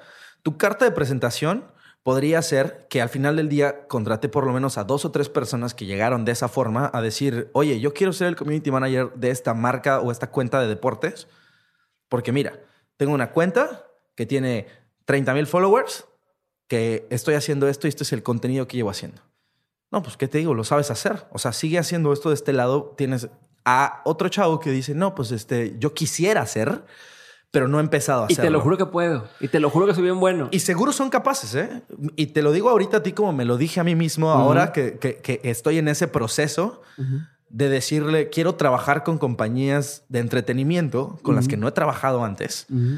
Y yo pienso, es que se los juro, ¿no? O sea, lo, lo, lo hablo con mi esposa en mi, en mi búsqueda de internships en Los Ángeles y le digo, es que si supieran, exacto, si supieran lo chingón que soy para lo que quieren, no, o sea, no estarían perdiendo esa oportunidad, pero ¿cómo van a saberlo? ¿No? Como, ¿por qué lo sabrían si hay un montón de gente mandando currículums y compitiendo en ese entorno? Entonces, ah, por eso te digo, mi carta de presentación al final del día es, esto es lo que hago, este es mi trabajo, seguirlo haciendo. Entonces digo, si quiero hacer contenido en inglés, pues ahora voy a hacer contenido en inglés, ¿no? Ahora estoy preparando videos y cosas en inglés y voy a intentar hacer cosas en inglés para que estos güeyes me volteen a ver y voy a tratar de seguir la siguiente fórmula. Ahora, voy del otro lado, que es de la parte de los empleadores, ¿no? Y esto también creo que es algo que tenemos que tener muy claro. Si me cambio el chip y digo, ok, yo soy de las personas que da la oportunidad, creo que hay un error muy grande en estar sesgado en querer contratar gente que tiene experiencia en lo que está haciendo. El valor de no... Por un, ejemplo, perdón, por un ejemplo, ¿a qué te refieres con alguien? O sea, por ejemplo, una industria y que te refieres a darle trabajo a gente que ya tiene experiencia. Mira, te, lo voy a poner un ejemplo de, más bien de dónde viene un poco esta lección que aprendí muy fuerte. ¿no? Cuando yo estaba en la universidad hacía teatro y tenía un director de teatro que era muy bueno. O sea, yo, de hecho, es muy bueno todavía y, se presenta, es actor también de teatro, está en, La Dama de Negro, una obra que se presenta en el Distrito Federal y a veces va de gira por todos lados. Eh, es una persona que me enseñó muchísimas cosas, pero una de las lecciones que jamás voy a olvidar fue cuando yo le preguntaba, eh, le decía, oye, pa, em, ¿tú por qué estás aquí? O sea, tú eres muy talentoso. Eh, ¿Por qué diriges teatro en el TEC de Monterrey y no en el teatro profesional, no? Y él me decía, me, dijo algo que me quedó muy grabado y que es parte de todo esto. Me dijo, Mira, Jorge, hay una gran virtud en trabajar con gente que no sabe lo que no se puede hacer. Porque su cabeza es, o sea, las posibilidades en su cabeza son infinitas. Estábamos, me acuerdo en ese entonces, montando la obra de Chicago y había una escena, eh, una escena en la cual el director le pidió a la protagonista que tenía que dar tres piruetes, bailar, brincar encima de tres bailarines y los bailarines la rodábamos y quedaba colgando. Y me decía, si yo le pido eso a una actriz tipo Itatí Cantoral, me dice, estás loco. O sea, esto no se puede. Pero esta chava no tiene idea que esto no se puede. Lo va a intentar. Igual no me sale, igual no, igual tengo que modificar la escena, pero eso se exponencializa con todos. Las limitaciones que tenemos en la cabeza cuando conoces demasiado una tarea o una industria hacen que pierdas la capacidad de innovar, que pierdas la capacidad de hacer cosas nuevas. Entonces, los mejores éxitos que yo he visto en mi vida eh, en productos de comunicación, marketing, emprendimiento, tecnología, vienen de gente que no sabía lo que estaba haciendo, que no sabía que no se podía hacer lo que estaba haciendo y que no le han dicho, oye, no, es que esto así no se hace. Llevamos 20 años haciéndolo así. Es, quiero llegar allá, no sé cómo, lo voy a intentar y en el camino voy a descubrir. Entonces, sí, la experiencia tiene una, un valor, por lo cual a lo mejor yo no estoy capacitado para hacer una eh, producción teatral o a lo mejor como no sé cómo se hace una producción teatral, Voy a hacer algo innovador. Voy a hacer algo que nadie ha hecho porque no sé, que no se puede y no tengo límites. Entonces está esta dicotomía entre empieza a generar tu propia experiencia, por un lado, los que quieren llegar a algún lado, y por otro lado, los que están hambrientos de, de innovar, dense la oportunidad de trabajar con gente que no tiene idea de lo que está haciendo, pero que entiende perfecto cuál es la meta a la que hay que llegar. Sí, un ejemplo muy tonto de esto, pero que ahorita me acordé es cuando ves el fútbol americano, eh, el colegial o sea, a mucha gente le gusta más ver el fútbol americano colegial porque es donde suceden todas las jugadas de fantasía, donde arriesgan más, donde se juegan todo. Por esto mismo de, que pues, con el, fútbol americano profesional hay tantas eh, reglas y tantas cosas. No te puedes lastimar porque te estamos pagando tanto y entonces no puedes arriesgar a hacer X cosa. Y entonces hay magia donde juegan las personas que no saben que no se puede. Sí, cuando el no saber que no se puede es una bendición en muchos casos. Yo siempre lo, practico en términos de vida cuando trato de meterme a cosas que no sé, nuevas. Eh, porque a veces descubro cosas interesantes de la disciplina o a veces descubro cosas de mí, de mí mismo que decía, ay, cabrón, no sabía que podía hacer esto, creía que no, pero, pero sí puedo. Y ahorita que has estado, voy a cambiar el tema por completo, pero ahorita que has estado allá en, en, Los Ángeles eh, últimamente, bueno, haciendo tu, tu, tu, maestría, de entrada, ¿por qué te fuiste para allá hacer una maestría? Y lo segundo es que has aprendido todo este proceso que has estado allá viviendo fuera. Híjole, ese es otro tema bien padre. Ah, regreso un poquito de, de, Hunters ah, para, para atarlo a la historia, ¿no? Entonces, todo esto que te conté de Hunters pasa en el 10% de mi vida. O sea, no pasa, no es mi, ni el mío ni de César, ¿eh? O sea, no es el, no es el 100% de nuestra vida. En realidad pasa. César ahorita está en Platzi, ¿no? Sí, César está en Platzi. Eh, y yo estaba en Wix, que es eh, el, emprendimiento en el Te voy a contar cómo hice mi página con Wix. Así no, los anuncios de. No, no es Wix. Ah. Es eh, una empresa de. una startup de telefonía y de fintech. Ah, ok. ¿No? Entonces, Qué bueno.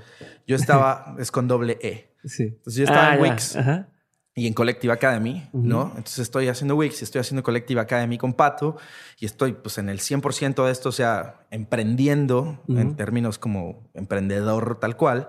César está en... No, de hecho llegó a Platzi después de México. Él estaba trabajando en, en, un medio que se llamaba Juan, que se llama Juan Fútbol, ¿no? O sea, en un medio deportivo.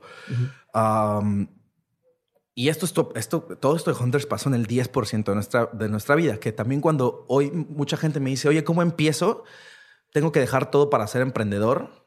No. De hecho, hay un libro muy bueno de Patrick McGuinness que se llama 10% Entrepreneur, que habla de eso y que yo siempre se lo recomiendo a la gente que dice, oye, yo también quisiera empezar mi propio proyecto. Güey, empieza por leer el de Patrick McGuinness, porque siempre puedes hacer algo con la mano izquierda. Tu día tiene 24 horas, en 8 duermes idealmente, ¿no? Unos, unos dormimos en cinco, ahora que uso REST, seis, siete. este, pero unos dormimos menos. Pero te quedan ocho horas para trabajar y ocho horas para lo que tú quieras. Puedes utilizarlas para hacer ejercicio, para ver a tus amigos, pero por más que hagas las cuentas, después de ocho horas de trabajo, tienes ocho horas, una para ejercitarte si quieres, dos para ver a tus amigos, te quedan cinco todavía para hacer cosas. Entonces, esto pasó en el 10%. Yo me aviento un proceso de emprendimiento que normalmente los, los, este, los ciclos de una startup rondan alrededor de los cuatro años, que son los periodos de famoso vesting, ¿no? De cuánto tiempo tardan tus acciones en, colectarlas todas. Eh, entonces me aviento ese ciclo, eh, estoy emprendiendo algo que no sé. Wix, justamente éramos un grupo de gente tratando de hacer disrupción en la telefonía Nadie había trabajado en telefonía antes, nadie sabía cómo funcionaba la industria, lo cual fue muy bello. Y pues llegas a un, proceso de agotamiento. Claro. ¿no? Yo llevaba trabajando desde los 16 años. ¿no? O sea, trabajando en mi día a día, estudiaba y trabajaba, estudiaba y trabajaba, estudiaba y trabajaba. Nunca me había dado un break y me sentí extremadamente saturado. Entonces, eh, tenía la fortuna de haber ya acumulado ahorros, eh, tener una posición buena en una startup y empiezo a cuestionarme cuál es mi siguiente paso. Pasa esto de Hunters. ¿Cuántos años tienes ahorita y en ese momento? Ahorita tengo 31 y en ese momento tenía 29. O sea, esto es hace dos años. Entonces tengo 29, viene la famosa crisis de los 30, ¿no? Este, que eh, ese es un tema real y ya estado investigando también por qué pasa todo eso y es más biológico que otras cosas.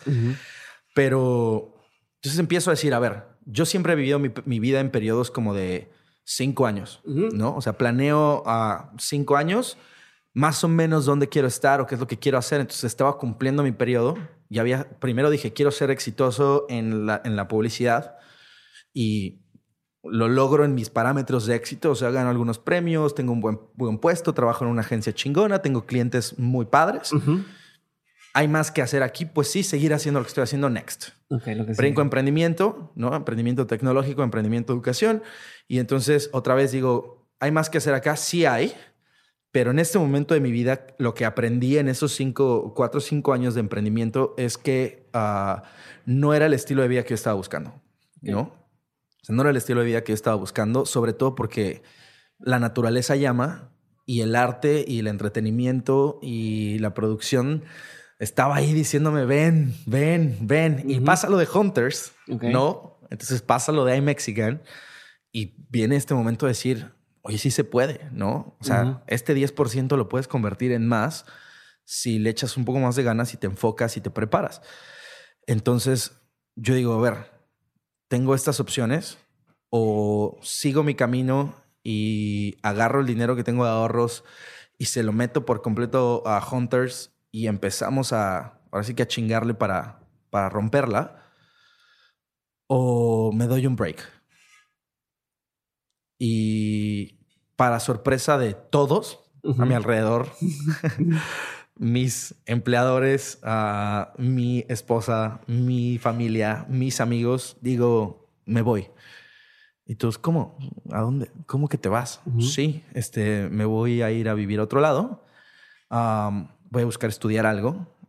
soy fiel creyente de que nunca tienes que parar de aprender. O sea, la vida es aprender, aprender, aprender, aprender. A veces aprendes haciendo, pero a veces entrar en un proceso formal de aprendizaje es, es muy importante. Entonces dije, quiero irme a vivir fuera de, México porque nunca lo he hecho. O sea, hay gente que tiene la fortuna de que se fue seis meses de intercambio, lo que sea. Yo nunca lo había hecho. Había estado trabajando, trabajando, trabajando.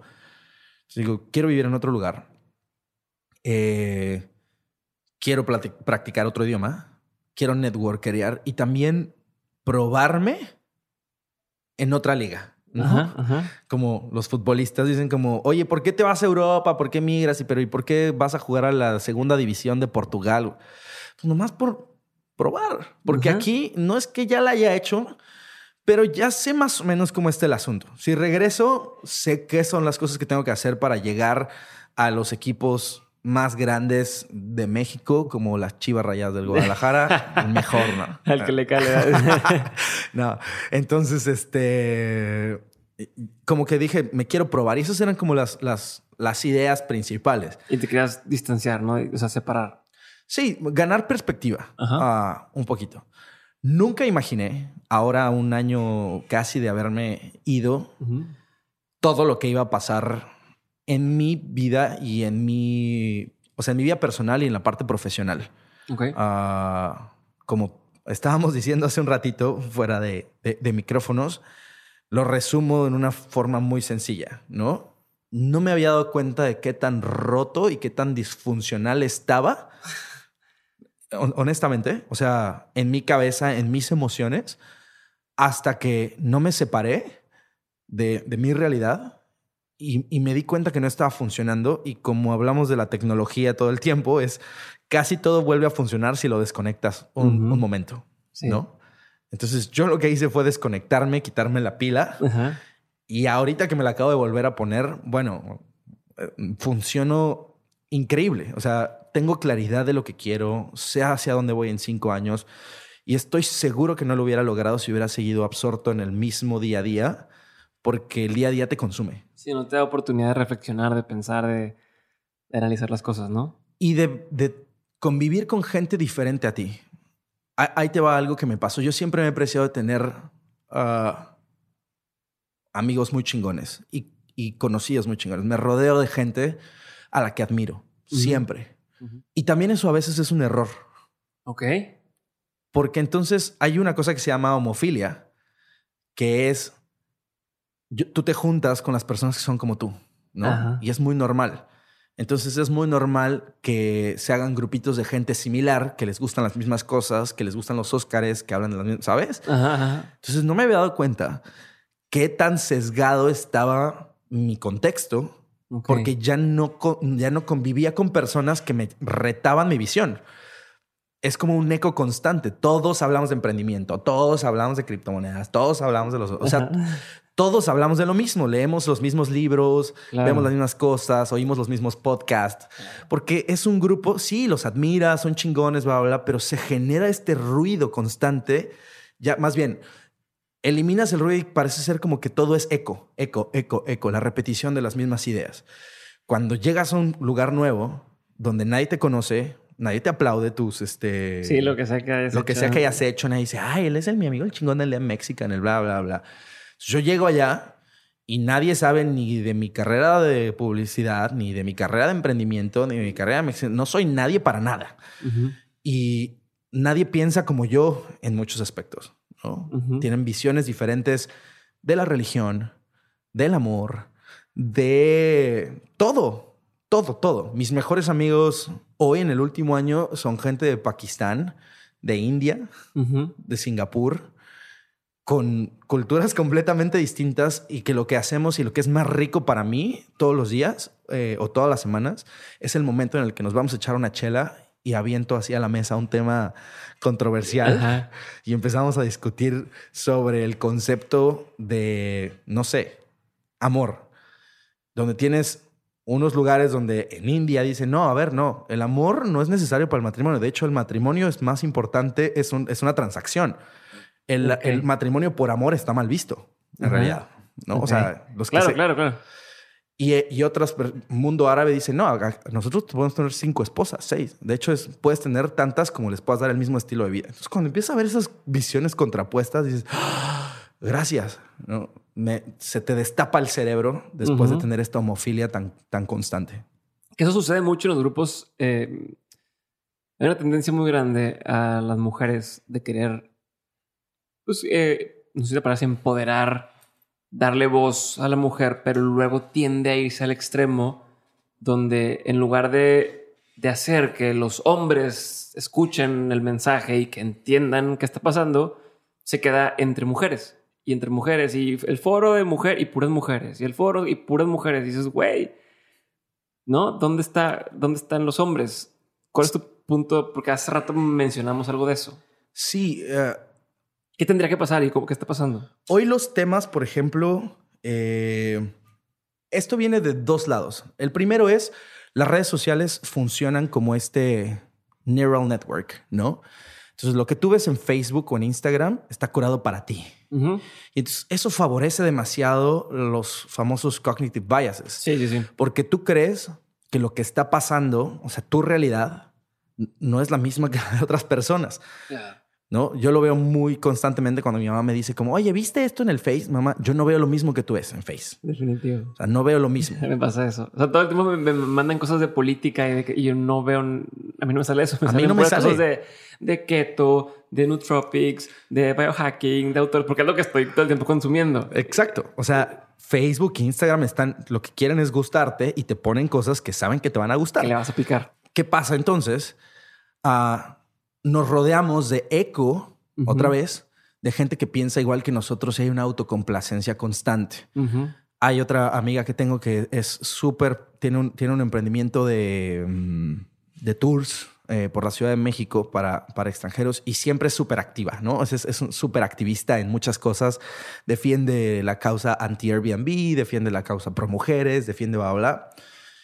Y cada vez más me- estamos platicando y me dice, me doy cuenta ahora todos están de acuerdo conmigo. O sea, Ajá. cada vez más los comentarios de mi post, antes tenía haters, y esos haters, pues me enganchaba en discusiones, pero poco a poco, cada que publico algo, todo el mundo, sí, sí, sí, estoy de acuerdo, tienes un gran punto, excelente, bla, bla, bla, y es como, "Mm, espera, donde todos están pensando igual, nadie está pensando, ¿no? Ese es como, Ajá, ajá. y eso es lo que favorecen mucho las redes sociales.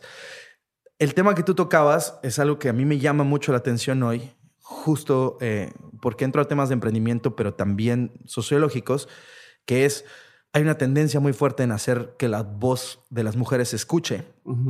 Y claro, había necesidad de un espacio Definitivo.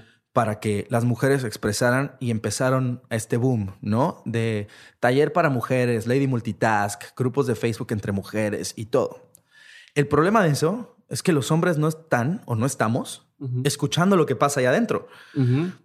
Y más allá de juzgar o no, no queremos, no creo que se, da, se deba dar un espacio para que el hombre participe. Sí, no sé qué opines, no sé No. tu opinión. Yo creo que el hombre se tiene que sentar y tiene que callarse y tiene que escuchar, pero sí tiene que estar ahí.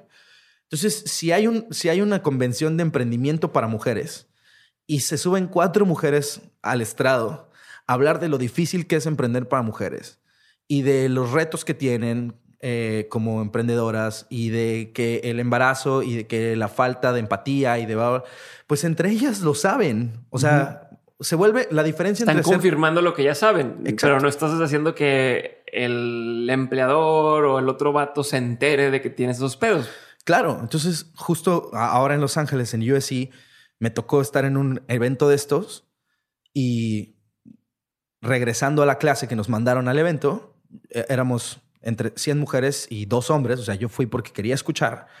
No me malmiraron, no, o sea, no, no me Sí, sentí no. atacado ni nada eh, en lo absoluto, pero sí regresé un poco a la clase y dijeron, oigan chicas, ¿cómo estuvo el evento de, de mujeres?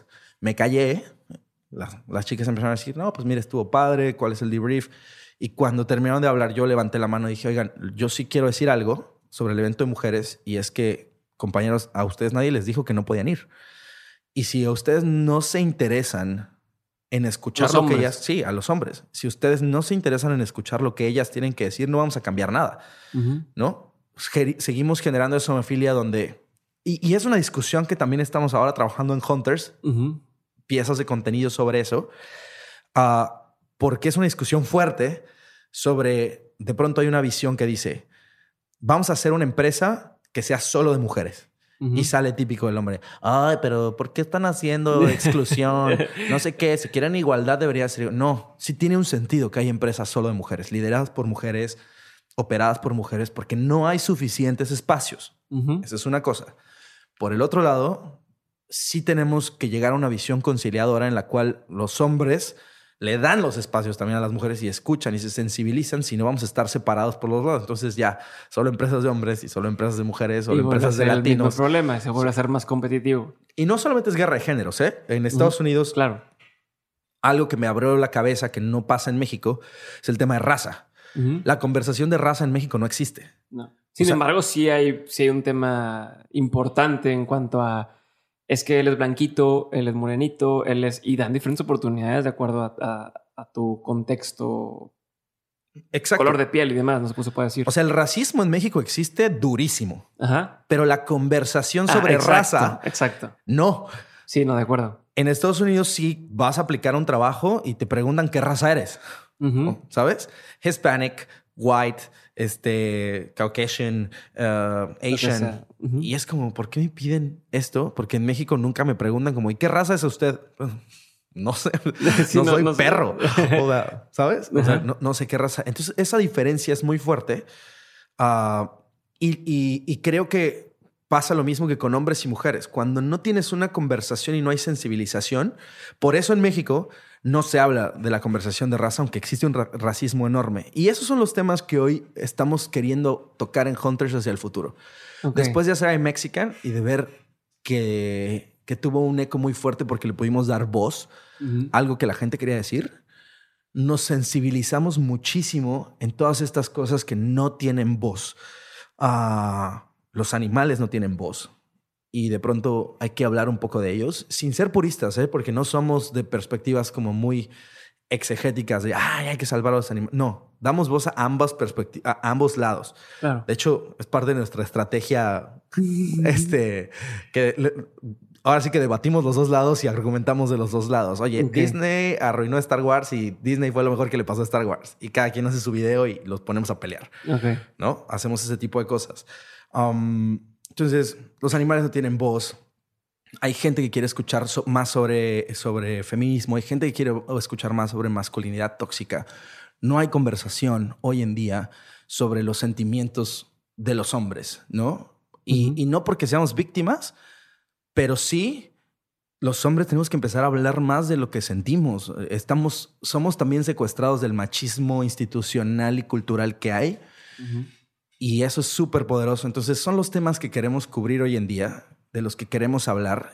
Y además estamos, gracias a- al alcance que nos dio esto que te acabo de contar al principio, pues estamos extendiendo nuestras redes a querer colaborar muchísimo más con creadores, ¿no? Eh. Porque creemos en la sinergia y más allá de hacer que cosas salgan de nuestra cabeza, es decir, ¿Cómo hacemos para colaborar con Diego en Dementes? ¿Cómo hacemos para colaborar con Patton Collective? ¿Cómo hacemos para colaborar con Ashley y, eh, en Se. Regalan Dudas? ¿no? Y. Leti en Se Regalan Dudas. ¿Cómo hacemos para hacer que este eh, ecosistema de creadores de contenido sea mucho más grande?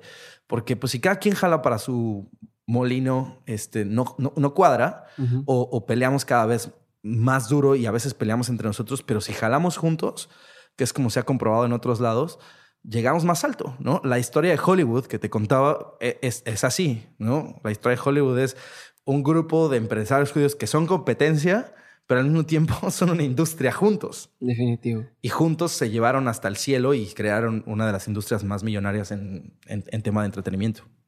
Qué chingón. Vamos a pasar a las preguntas. Ok. ¿Va? Vamos a pasar a la, a la serie de preguntas concretas. Ya sabes, puedes contestar en el tiempo que quieras. Simplemente las preguntas son muy cortas y vamos de una en una brincando. Va. Peor consejo que has escuchado. Este está bueno. Ah, y, está, o sea, está, está curioso porque estamos grabando en WeWork y el peor consejo que he escuchado está por todos lados. Aquí. Para mí, el peor consejo que he escuchado es haz lo que amas. Ok. ¿Por qué? ¿Por qué? Yo creo que la mejor forma de matar una pasión es convertirla en tu trabajo. el, mundo millennial eh, se nutre de esta idea. es que tienes que hacer lo que te apasiona, tienes que hacer lo que amas, tienes que estar enamorado de tu trabajo. Yo no creo que no hay una forma más absurda de abordar un plan de vida que hacer lo que amas como tu trabajo, ¿no? cuando, tú, cuando tú trabajas, más bien, voy a, voy a frasearlo de otra manera. Cuando tú te dedicas, cuando tú vives de tu pasión, tu pasión se convierte en tu trabajo. Y no importa, por ejemplo, yo amo dar clase, pero si mi trabajo fuera dar clase, o sea, si mi alimentación, si mi casa dependiera de solo dar clase, de lunes a viernes, de 9 de la mañana a 6 de la tarde, dar cuatro clases al día, estaría vomitándolo. Ya no, ya no querría hacerlo. Y qué triste sería que algo que amo tanto, profundamente, ya me aburra, ya me canse, ya no lo quiera hacer. Y lo he visto, sobre todo en industrias creativas, muchísimo, porque los creativos así somos, ¿no? Perseguimos el hacer lo que amas, hacer lo que amas, hacer lo que amas, hacer lo que amas. Y de pronto llegas a un punto y dices, puta, es que, a ver, ¿qué era lo que quería? ¿Quería vivir de cantar o quería vivir de eh, hacer cine? O sea, de eso quería comer. O puedo tener un trabajo de 9 a 6, algo que soy bueno, algo en lo que soy muy chingón, y dedicarle mis otras ocho horas hacer esto que amo. Y ahora voy un poco contra el contraconsejo, porque es el peor consejo, porque ah, lo que yo me he dado cuenta conviviendo con gente exitosa en industrias creativas es que la manera en la que llegaron a ser exitosos no es en convertir en lo que aman en el qué, sino en el por qué, ¿no?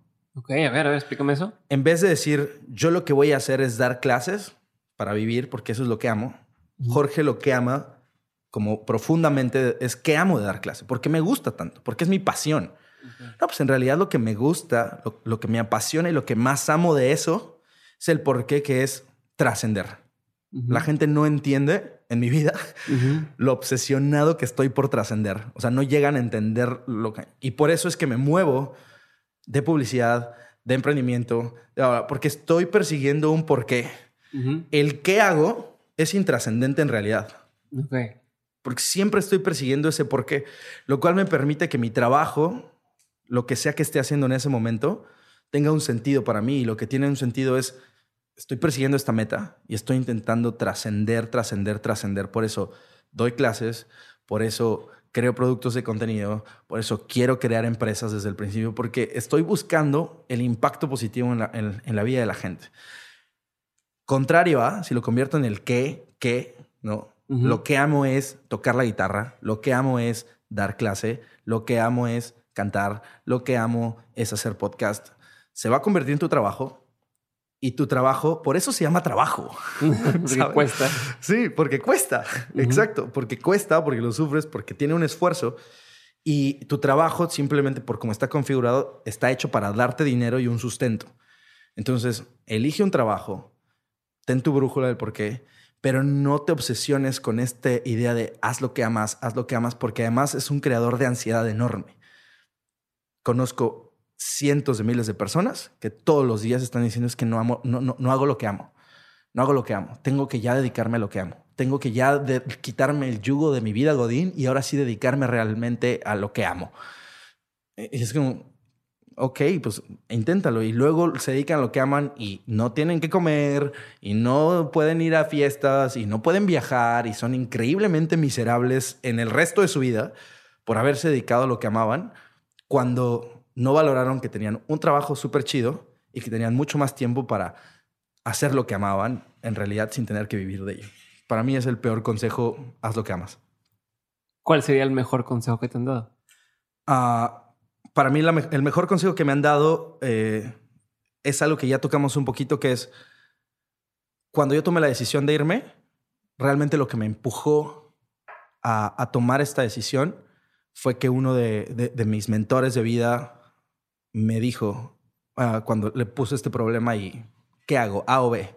Me quedo, invierto, le pongo o me voy. Me dijo, mira, lo que más te va a ayudar para avanzar no es rodearte de gente súper chingona, porque ya la tienes. O sea, volteas a tu alrededor y tienes gente súper chingona a la que admiras mucho, sino rodearte de gente que es muy diferente a ti. Rodéate siempre, asegúrate también de estar rodeado de gente que sea diferente a ti, que challenge tu visión, que tenga otro tipo de problemas que tú, ¿no? Porque a veces, otra vez, ya, tocamos ese tema, nos rodeamos de, todos tenemos el mismo privilegio. Entender el privilegio es una, te cambia la vida. Entonces, rodearte de gente que no tiene tus mismos recursos económicos, que tiene más a veces, que tiene menos. Eh, rodearte de gente que no tiene tu religión. Rodearte de gente que no, no tiene tu visión del amor. Rodearte de gente, de gente de, que piensa distinto a ti, te va a cambiar la vida por completo. ¿Qué opinión tienes que poca gente comparte contigo? Ay, joder. Ah, yo creo que es una tendencia en tu podcast porque lo estuve escuchando mucho antes de venir, que las personas que estamos aquí, uh, más bien, no somos populares en el día a día, ¿no? Es decir, que nuestras opiniones no son muy comunes, entonces realmente son pocas. Recientemente, creo que la opinión menos popular que tengo es que el amor no existe. Ok. Uh, y eso ha causado un estrago en mi vida personal, familiar, pero ahora estoy justo trabajando en, argumentarle eso al mundo. Creo que tengo la posibilidad de crear una pieza que le va a decir al mundo la argumentación de por qué el amor no existe y lo hablo sobre todo como un concepto general, ¿no? No, no, quiero alargarme en esto, pero creo que es una, es una opinión en la cual muy poca gente... Eh, coincide y no porque yo sea un pesimista, estoy casado, estoy enamorado, o sea, y quiero estar toda la vida con mi esposa, pero aún así, a ella desde el día uno le digo, es que esto que entendemos como amor no existe, no es real, tenemos que crear nuestro propio universo porque la historia que nos han contado una y otra vez, una y otra vez, no la estamos entendiendo bien y sobre todo porque el mundo va hacia algún lado donde, de hecho, escuché a, creo que fue no sé, pero estoy seguro que lo escuché en tu podcast de alguien que decía, yo creo que en el futuro todo el mundo vamos a ser bisexuales. Y yo decía, sí, estoy de acuerdo. La historia que tenemos sobre cómo debe ser el amor está completamente mal y no es funcional para los próximos 100 años del ser humano. O sea, no nos va a llevar a ningún lado pensar en el amor como lo pensamos y yo quisiera poder abanderar un poco el reentendimiento del amor hacia muchos lados. ¿Qué es algo que la gente no sabe de ti y que si supiera le sorprendería? Algo que la gente no sabe de mí y que si supiera le sorprendería, creo que es que soy una persona extremadamente insegura. Okay. Ah, porque todo el mundo cuando me ve con los pelos güeros o con mi forma de vestir o con la forma de hablar o cuando me paro en un lugar y dice, no, es que Fajardo es súper seguro de sí mismo y se sube al escenario y toca y canta, bla, bla, bla. Y yo creo que algo que he descubierto en este último año de, descubrimiento personal es la cantidad de inseguridades que tengo que no me habían ni pasado por aquí. Entonces creo que eso le sorprendería. Que te da mucha curiosidad hoy, güey. Me, me da muchísima curiosidad entender en qué estamos mal como humanidad. Ya toqué el tema del amor, pero así como ese, eh, comencé a leer un libro que recomiendo mucho eh, de un ensayista que se llama Chuck Klosterman, que se llama uh, But What If We're Wrong? Y básicamente su idea me cambió la visión del mundo y me dio muchísima curiosidad. Lo que él dice es, hace 500 años teníamos ideas como humanidad colectivas que estaban completamente equivocadas, ¿no? O sea, creíamos que la Tierra era plana. Y la idea de la Tierra plana o la idea de la Tierra como el centro del universo fue una, una idea no challengeada por nadie durante miles de años. O sea, miles de años la gente pensó que esa era, esa era la realidad. La Tierra es el centro del universo. O la Tierra es plana. Digo, sigue habiendo gente que cree que la Tierra es plana, pero, pero eso es otro tema.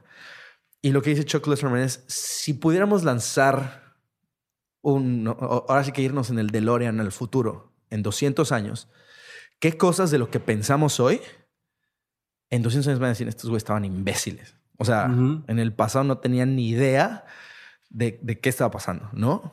Hay cosas que me dan curiosidad como la corriente de, vegana, ¿no? Que dice, no, es que hay, que hay que, no hay que matar animales. Y pienso, ¿y qué, si en 200 años nos damos cuenta que las plantas sienten y se expresan y tienen conexiones mucho más intensas o igual que un animal? Y que las estamos cortando y matando y comiendo vivas y justificando de una manera, ¿no? Entonces hay muchos pensamientos en diferentes puntos que digo, ¿en qué cosas vamos a estar equivocados? Me da extremada curiosidad uno de esas, como te dije, es el, amor. Creo que vamos a estar completamente equivocados. Aunque es algo que empezó mal y al final fue algo bueno, güey. Pues mira, algo que creo que empezó no de la mejor manera fue mi decisión de, bueno, más bien mi no decisión de estudiar ah, formalmente una carrera en una universidad prestigiosa, porque claramente mis papás querían que eso pasara, ah, pero yo quería ser músico, yo quería hacer lo que amaba. Y empezó muy mal porque empezó de cierta forma en un conflicto, ¿no? En yo no quiero hacer esto, yo no estoy de acuerdo, yo no estoy persiguiendo mi sueño. Recuerdo una conversación muy fuerte que tuve con mi mamá ah, eh, en el carro donde me dijo, a ver, si te quieres dedicar a eso, pues hazlo, pero hazlo bien, pero no voy a pagar una carrera para que hagas, eh, ya sabes, estos conflictos que tienes cuando estás más chavo de lo que quieres hacer. Diez años después, creo que acabó muy bien. Eh, acabó muy bien porque todo lo que aprendí y todo lo que viví, con la fortuna que tuve que mis papás pudieran pagarme una carrera en una universidad privada y, después eh, la gente que conocí, que después me conectó, se convirtió en mis mejores amigos. La verdad es que lo haría otra vez, sin pensarlo. Em, y batallo mucho, no sé si tendré hijos, eh, pero batallo mucho con, con ponerme igual de necio que como todos los papás se ponen de tienes que estudiar una carrera o tienes que hacer esto, creo que no lo haría, aún sabiendo que para mí terminó muy bien, porque no sé hacia dónde va el mundo. Chingón. ¿Tienes rutinas diarias? Cosas que haces todos los días sin que, o sea, no te has a dormir hasta no haber hecho esto.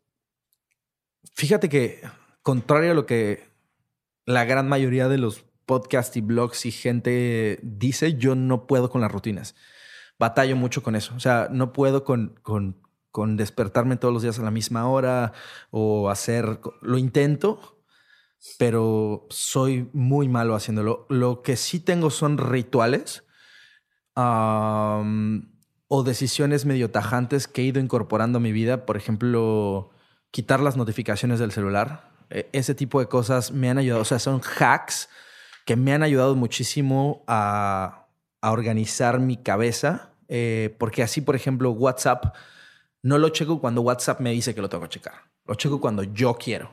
Cuando yo tengo el tiempo, típicamente a veces es en la mañana, me despierto, eh, como yo vivo dos horas antes que todo mi círculo, más bien, yo vivo dos horas después que todo mi círculo, mi familia, mi esposa, mi, mi, trabajo. Cuando yo despierto en Los Ángeles a las 7 de la mañana, ya la gente en México lleva dos horas chambeando. Entonces tengo el WhatsApp lleno. Lo reviso y este, pero ya no lo vuelvo a hacer. Durante todo el día me costó mucho trabajo. Ya también lo quité de la computadora porque te llama demasiado la atención y yo creo que la gente tiene que ser dueña de su propia atención.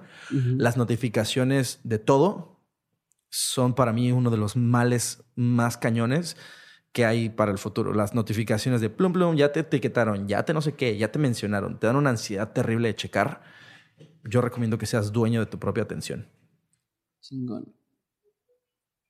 ¿Qué consumes en, contenido, redes sociales? ¿A quién sigues? ¿Qué, ¿De dónde sacas este, tu información diaria, güey, tu consumo? Soy muy ecléctico en el sentido en el que, dependiendo de lo que traigo en la cabeza, es que busco el contenido, ¿no? Ah, no tengo una cosa a la que siga constantemente sabía que iba a venir de Mentes y consumí de Mentes durante dos semanas, ¿sabes? Y si voy a tener una junta con alguien, me clavo en el contenido o que ellos consumen o que ellos hacen. Ah, si estoy escribiendo un proyecto, ¿no? Eh, me clavo en encontrar esas cosas. ¿Cómo lo hago? Típicamente lo que hago es encontrar a la gente que más admiro de lo que, de, lo que sea que voy a hacer y luego investigar a quiénes siguen ellos, o sea, qué es lo que ellos leen, cuáles son sus referencias.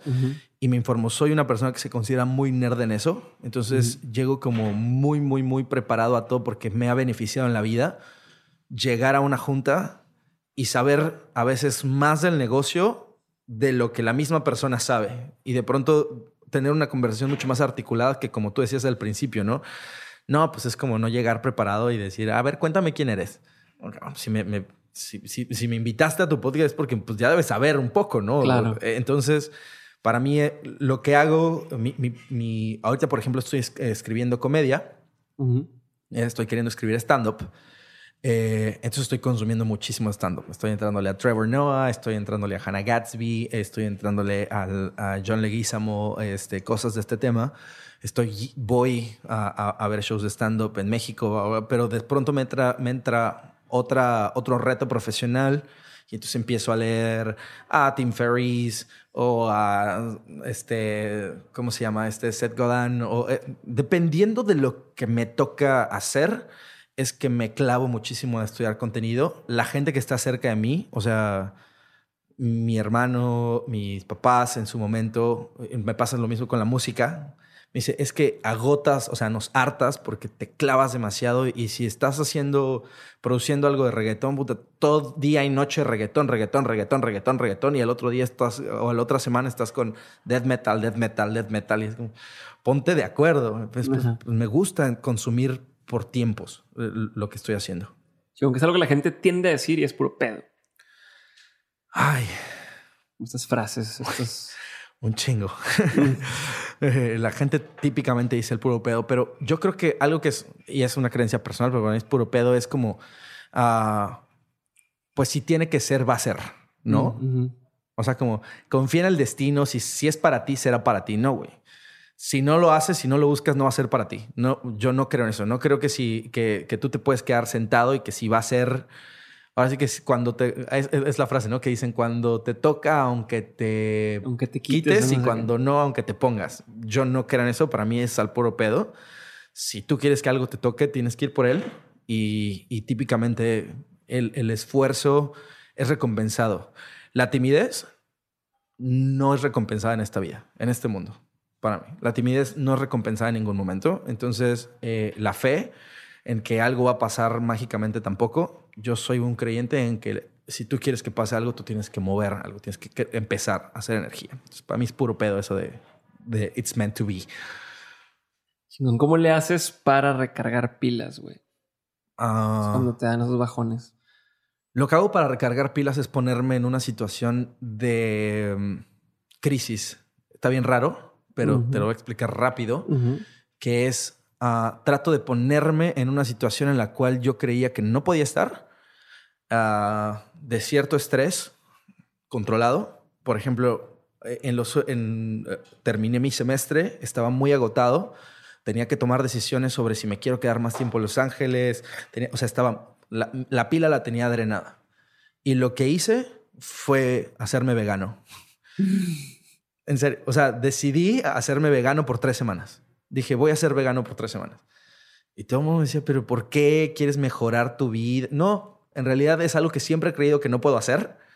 Eh, y quiero, está bien raro porque suena como religioso, pero yo creo que a partir del sufrimiento uno revalora y entiende muchas cosas. Y te enfocas mucho en ese problema y todo lo demás medio que lo dejas pasar. Durante tres semanas, mi mayor foco fue cómo estaba lidiando con ser vegano. Okay. Cómo, cómo iba a hacer el súper, cómo iba a cocinar, cuando iba a restaurantes, este, qué tenía que pedir. El resto de los problemas de mi vida se volvieron secundarios por completo. En el momento en el que decidí, ya, ok, se acabó, hoy me voy a echar unos tacos, volteé a ver mis problemas otra vez, volteé a ver mi energía y estaba completamente distinta porque otra vez no estaba tan absorto en el problema. Entonces yo lo que hago es tratar de ponerme en situaciones de crisis, tratar de hacer sufrir un poquito o a mi mente o a mi cuerpo eh, para que todo lo demás medio se arregle. Chingón, me gusta ese, ese concepto. dime algunas películas, libro, documental que ha cambiado o que hizo un cambio en tu vida. O sea, que la viste y dijiste, hay un antes y un después, o lo leíste o lo que sea. A ver, retomando un poco la idea con la que empezamos a platicar, tanto de quién soy versus quién estoy siendo y la historia de Mexican, yo te diría que eh, el último capítulo de mi vida o el más reciente se ve influenciado por un par de piezas de, piezas de contenido. La primera es, el, es un video corto de YouTube de Casey Neistat. Life Explained. Que se llama Do What You Can't. Ah, buenísimo. Entonces, cuando yo vi el Do What You Can't, que al final del día Césares me lo enseña para picharme la idea de iMexican, de este es el formato que yo quiero, no solo el formato, sino el mensaje resuena muchísimo en mi cabeza. Ah, resuena con lo que te acabo de decir también de la gente no sabe que no se puede. Todos, ahora sí que todos los puntos se conectan y, y eso me llena de empoderamiento para hacer I'm Mexican, para hacer Hunters con César, para irme, eh, para empezar un nuevo capítulo en mi vida completamente distinto. Esa es una pieza que yo le recomiendo a muchas personas ver porque es muy inspiradora. 100%, a mí me encanta. Eh, tanto como creo que lo es I'm Mexican para los mexicanos. Es más general. Um, y la otra. Pero esas piezas que quieres que todo el mundo vea, ¿no? De que vela, vela, vela, vela. Sí, sí, sí. Es, es inspiradora, es fuerte, tiene un mensaje muy claro. Y esa la editó Joseph, ¿no? Es ajá, son de Casey Neistat y, Mark Joseph. Y la otra pieza de contenido que yo creo que fue muy importante para, para mi pasado y mi futuro un poco, es bien raro porque no sé por qué, bueno, sí sé eh, en, en algunas instancias, pero todavía sigo descubriendo por qué, es una pieza de una novela de Javier Velasco que se llama El Diablo Guardián. Ah, El Diablo Guardián es un libro que yo he leído cuatro veces en mi vida. Y el contenido per se no es importante en realidad. Ah, lo que para mí es importante de ese libro es que me ha acompañado y yo he podido entenderlo de maneras diferentes a lo largo de mis etapas de vida. Ah, y eso creo que es muy importante tener porque hoy en día hay mucho contenido que empieza a llegar y llegar y llegar y llegar y todo el mundo estamos queriendo consumir algo nuevo, nuevo, nuevo, nuevo, nuevo. Pero hay una belleza intrínseca en regresar a algo que leíste cuando tenías 17, luego a los 23 lo vuelves a leer y dices, ah, no había entendido, ¿no? De entrada hay muchas cosas que viste cuando tenías voy a poner un ejemplo, antes de que tuviste sexo en tu vida y después de haber tenido sexo y te cambia porque ya entiendes. O un ejemplo tan pendejo es cuando volví a ver Friends.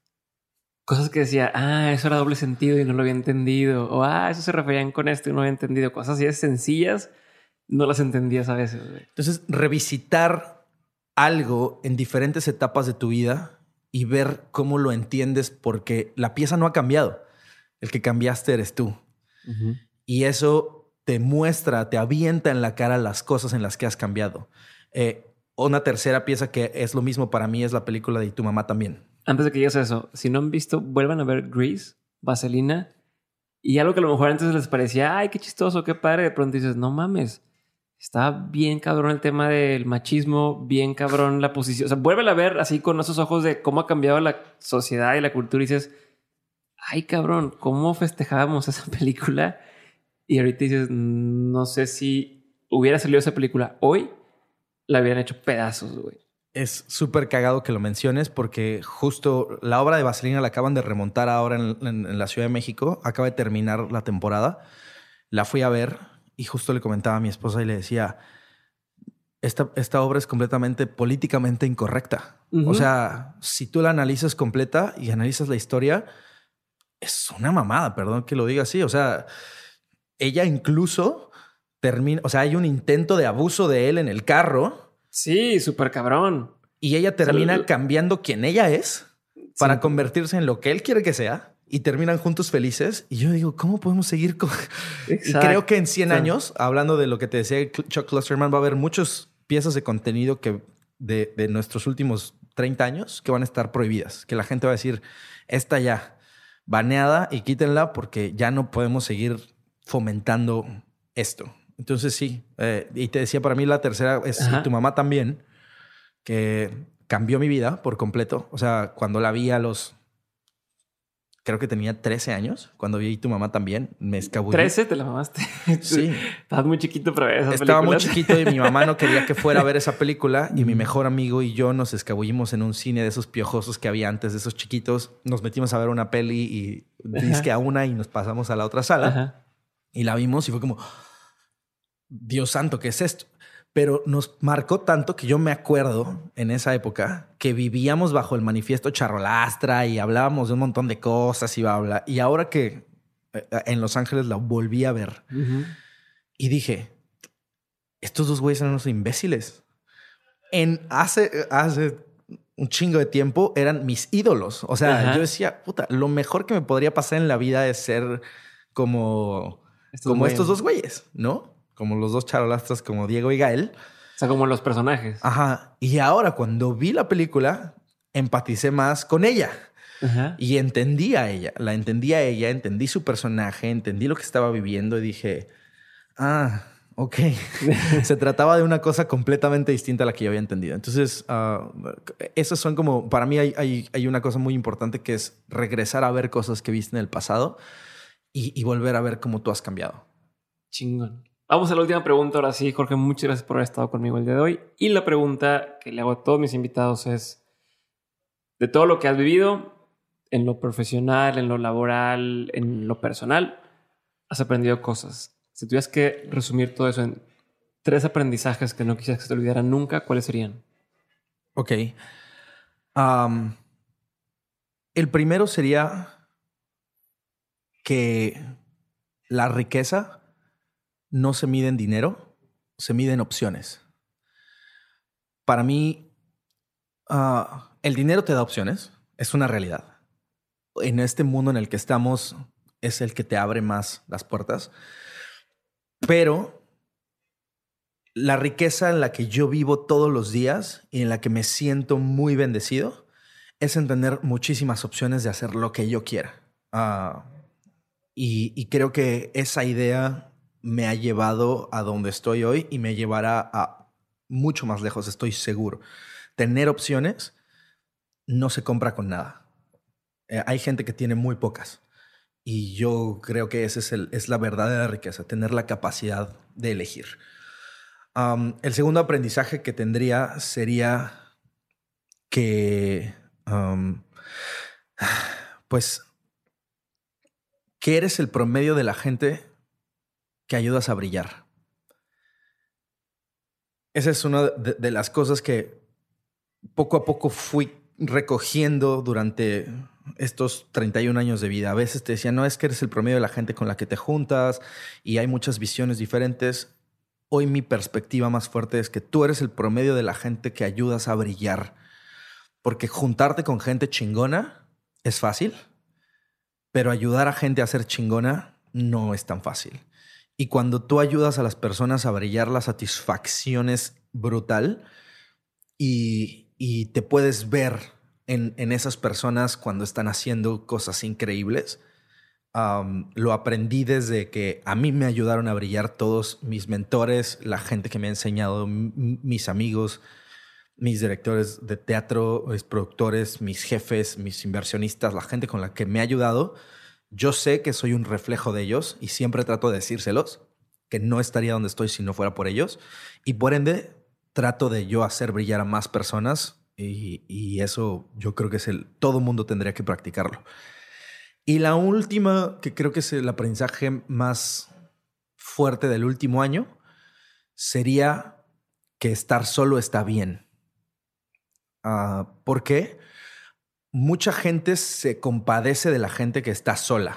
Un poco. Es como, ay, ¿por qué estás solo y no deberías estar solo? Y la naturaleza humana es estar en grupo. Pero lo que he aprendido estando solo mucho tiempo ahora es que soy poca madre. De hecho, nadie me conoce como yo me conozco estando solo. O sea, me disfruto mucho estando solo. Las cosas que pienso, o sea, es, es chidísimo estar conmigo mismo. No, hoy, otra vez, no quiero ser una antitecnología porque no lo soy y me encantan las redes sociales y me encanta ese punto, pero estar hiperconectado te hace nunca estar solo. ¿no? Antes te subías a un traslado y estabas tú solo con tus pensamientos. Hoy te subes a un Uber y volteas al teléfono y estás viendo la vida de fulano, el libro de Sutano, escuchando el podcast de Perengano. No estás solo con tu cabeza. Estar solo tú con tus pensamientos es algo que se menosprecia mucho y yo creo que es chidísimo estar solo eh, y debemos de practicarlo más y, de, de fomentarlo más porque ahí es donde descubres realmente quién eres.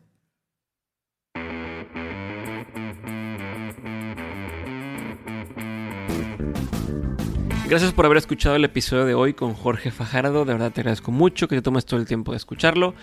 Como bien sabes, cada vez los episodios son un poco más largos, pero espero que lo estés disfrutando. Y déjame tu opinión o dime qué opinas de estos episodios en arroba de Mentes Podcast y arroba Diego Barrazas. Si te gusta el contenido de Mentes y quieres ayudar a que Mentes crezca para poder tener cada vez más y mejores invitados, mayor contenido de calidad y demás, la forma en la que lo puedes hacer son dos. Número uno, dándole clic a seguir en Spotify o dándole clic en suscribir en Apple Podcasts, que antes era conocido como iTunes, esta aplicación moradita que está en todos los iPhones.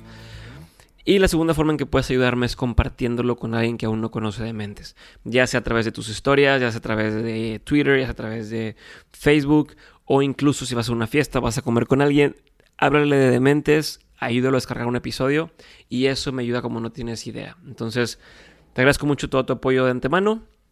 Gracias por estar aquí al pendiente. Y como te dije al principio, si quieres saber cómo eh, colaborar con Hunters con tu contenido, entra a dementes.mx diagonal Jorge Fajardo.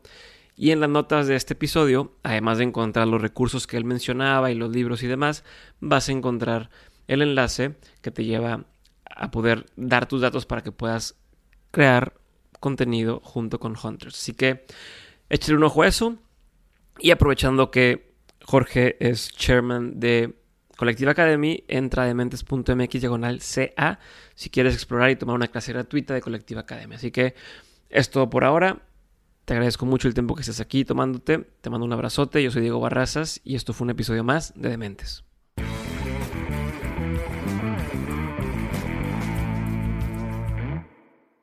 Está muy cagado esto de estar solo porque la última vez que, cuando, caí en cuenta de esto me dice, estaba regresando de México a Los Ángeles en el último viaje que hice y me dice la señorita, ¿viaja solo? y le dije, no, vengo yo con mis demonios, mis maestros ascendidos, o sea, le hice un chiste, pero al mismo tiempo dije, güey, sí, o sea, sí vengo solo, pero no vengo solo, estoy, vengo conmigo fue como muy filosófico, pero dije, puta, está muy chido este pedo, está muy chido y que traigo más cosas en la cabeza de las que si viniera acompañado escuchando un podcast, escuchando gente. Entonces estuvo, está chido. It is Ryan here, and I have a question for you. What do you do when you win? Like, are you a fist pumper? A woohooer, a hand clapper, a high fiver. I kind of like the high five, but if you want to hone in on those winning moves, check out Chumba Casino. At ChumbaCasino.com, choose from hundreds of social casino style games for your chance to redeem serious cash prizes. There are new game releases weekly, plus free daily bonuses. So don't wait. Start having the most fun ever at ChumbaCasino.com. No purchase necessary. VGW. Void were prohibited by law. See terms and conditions. 18 plus.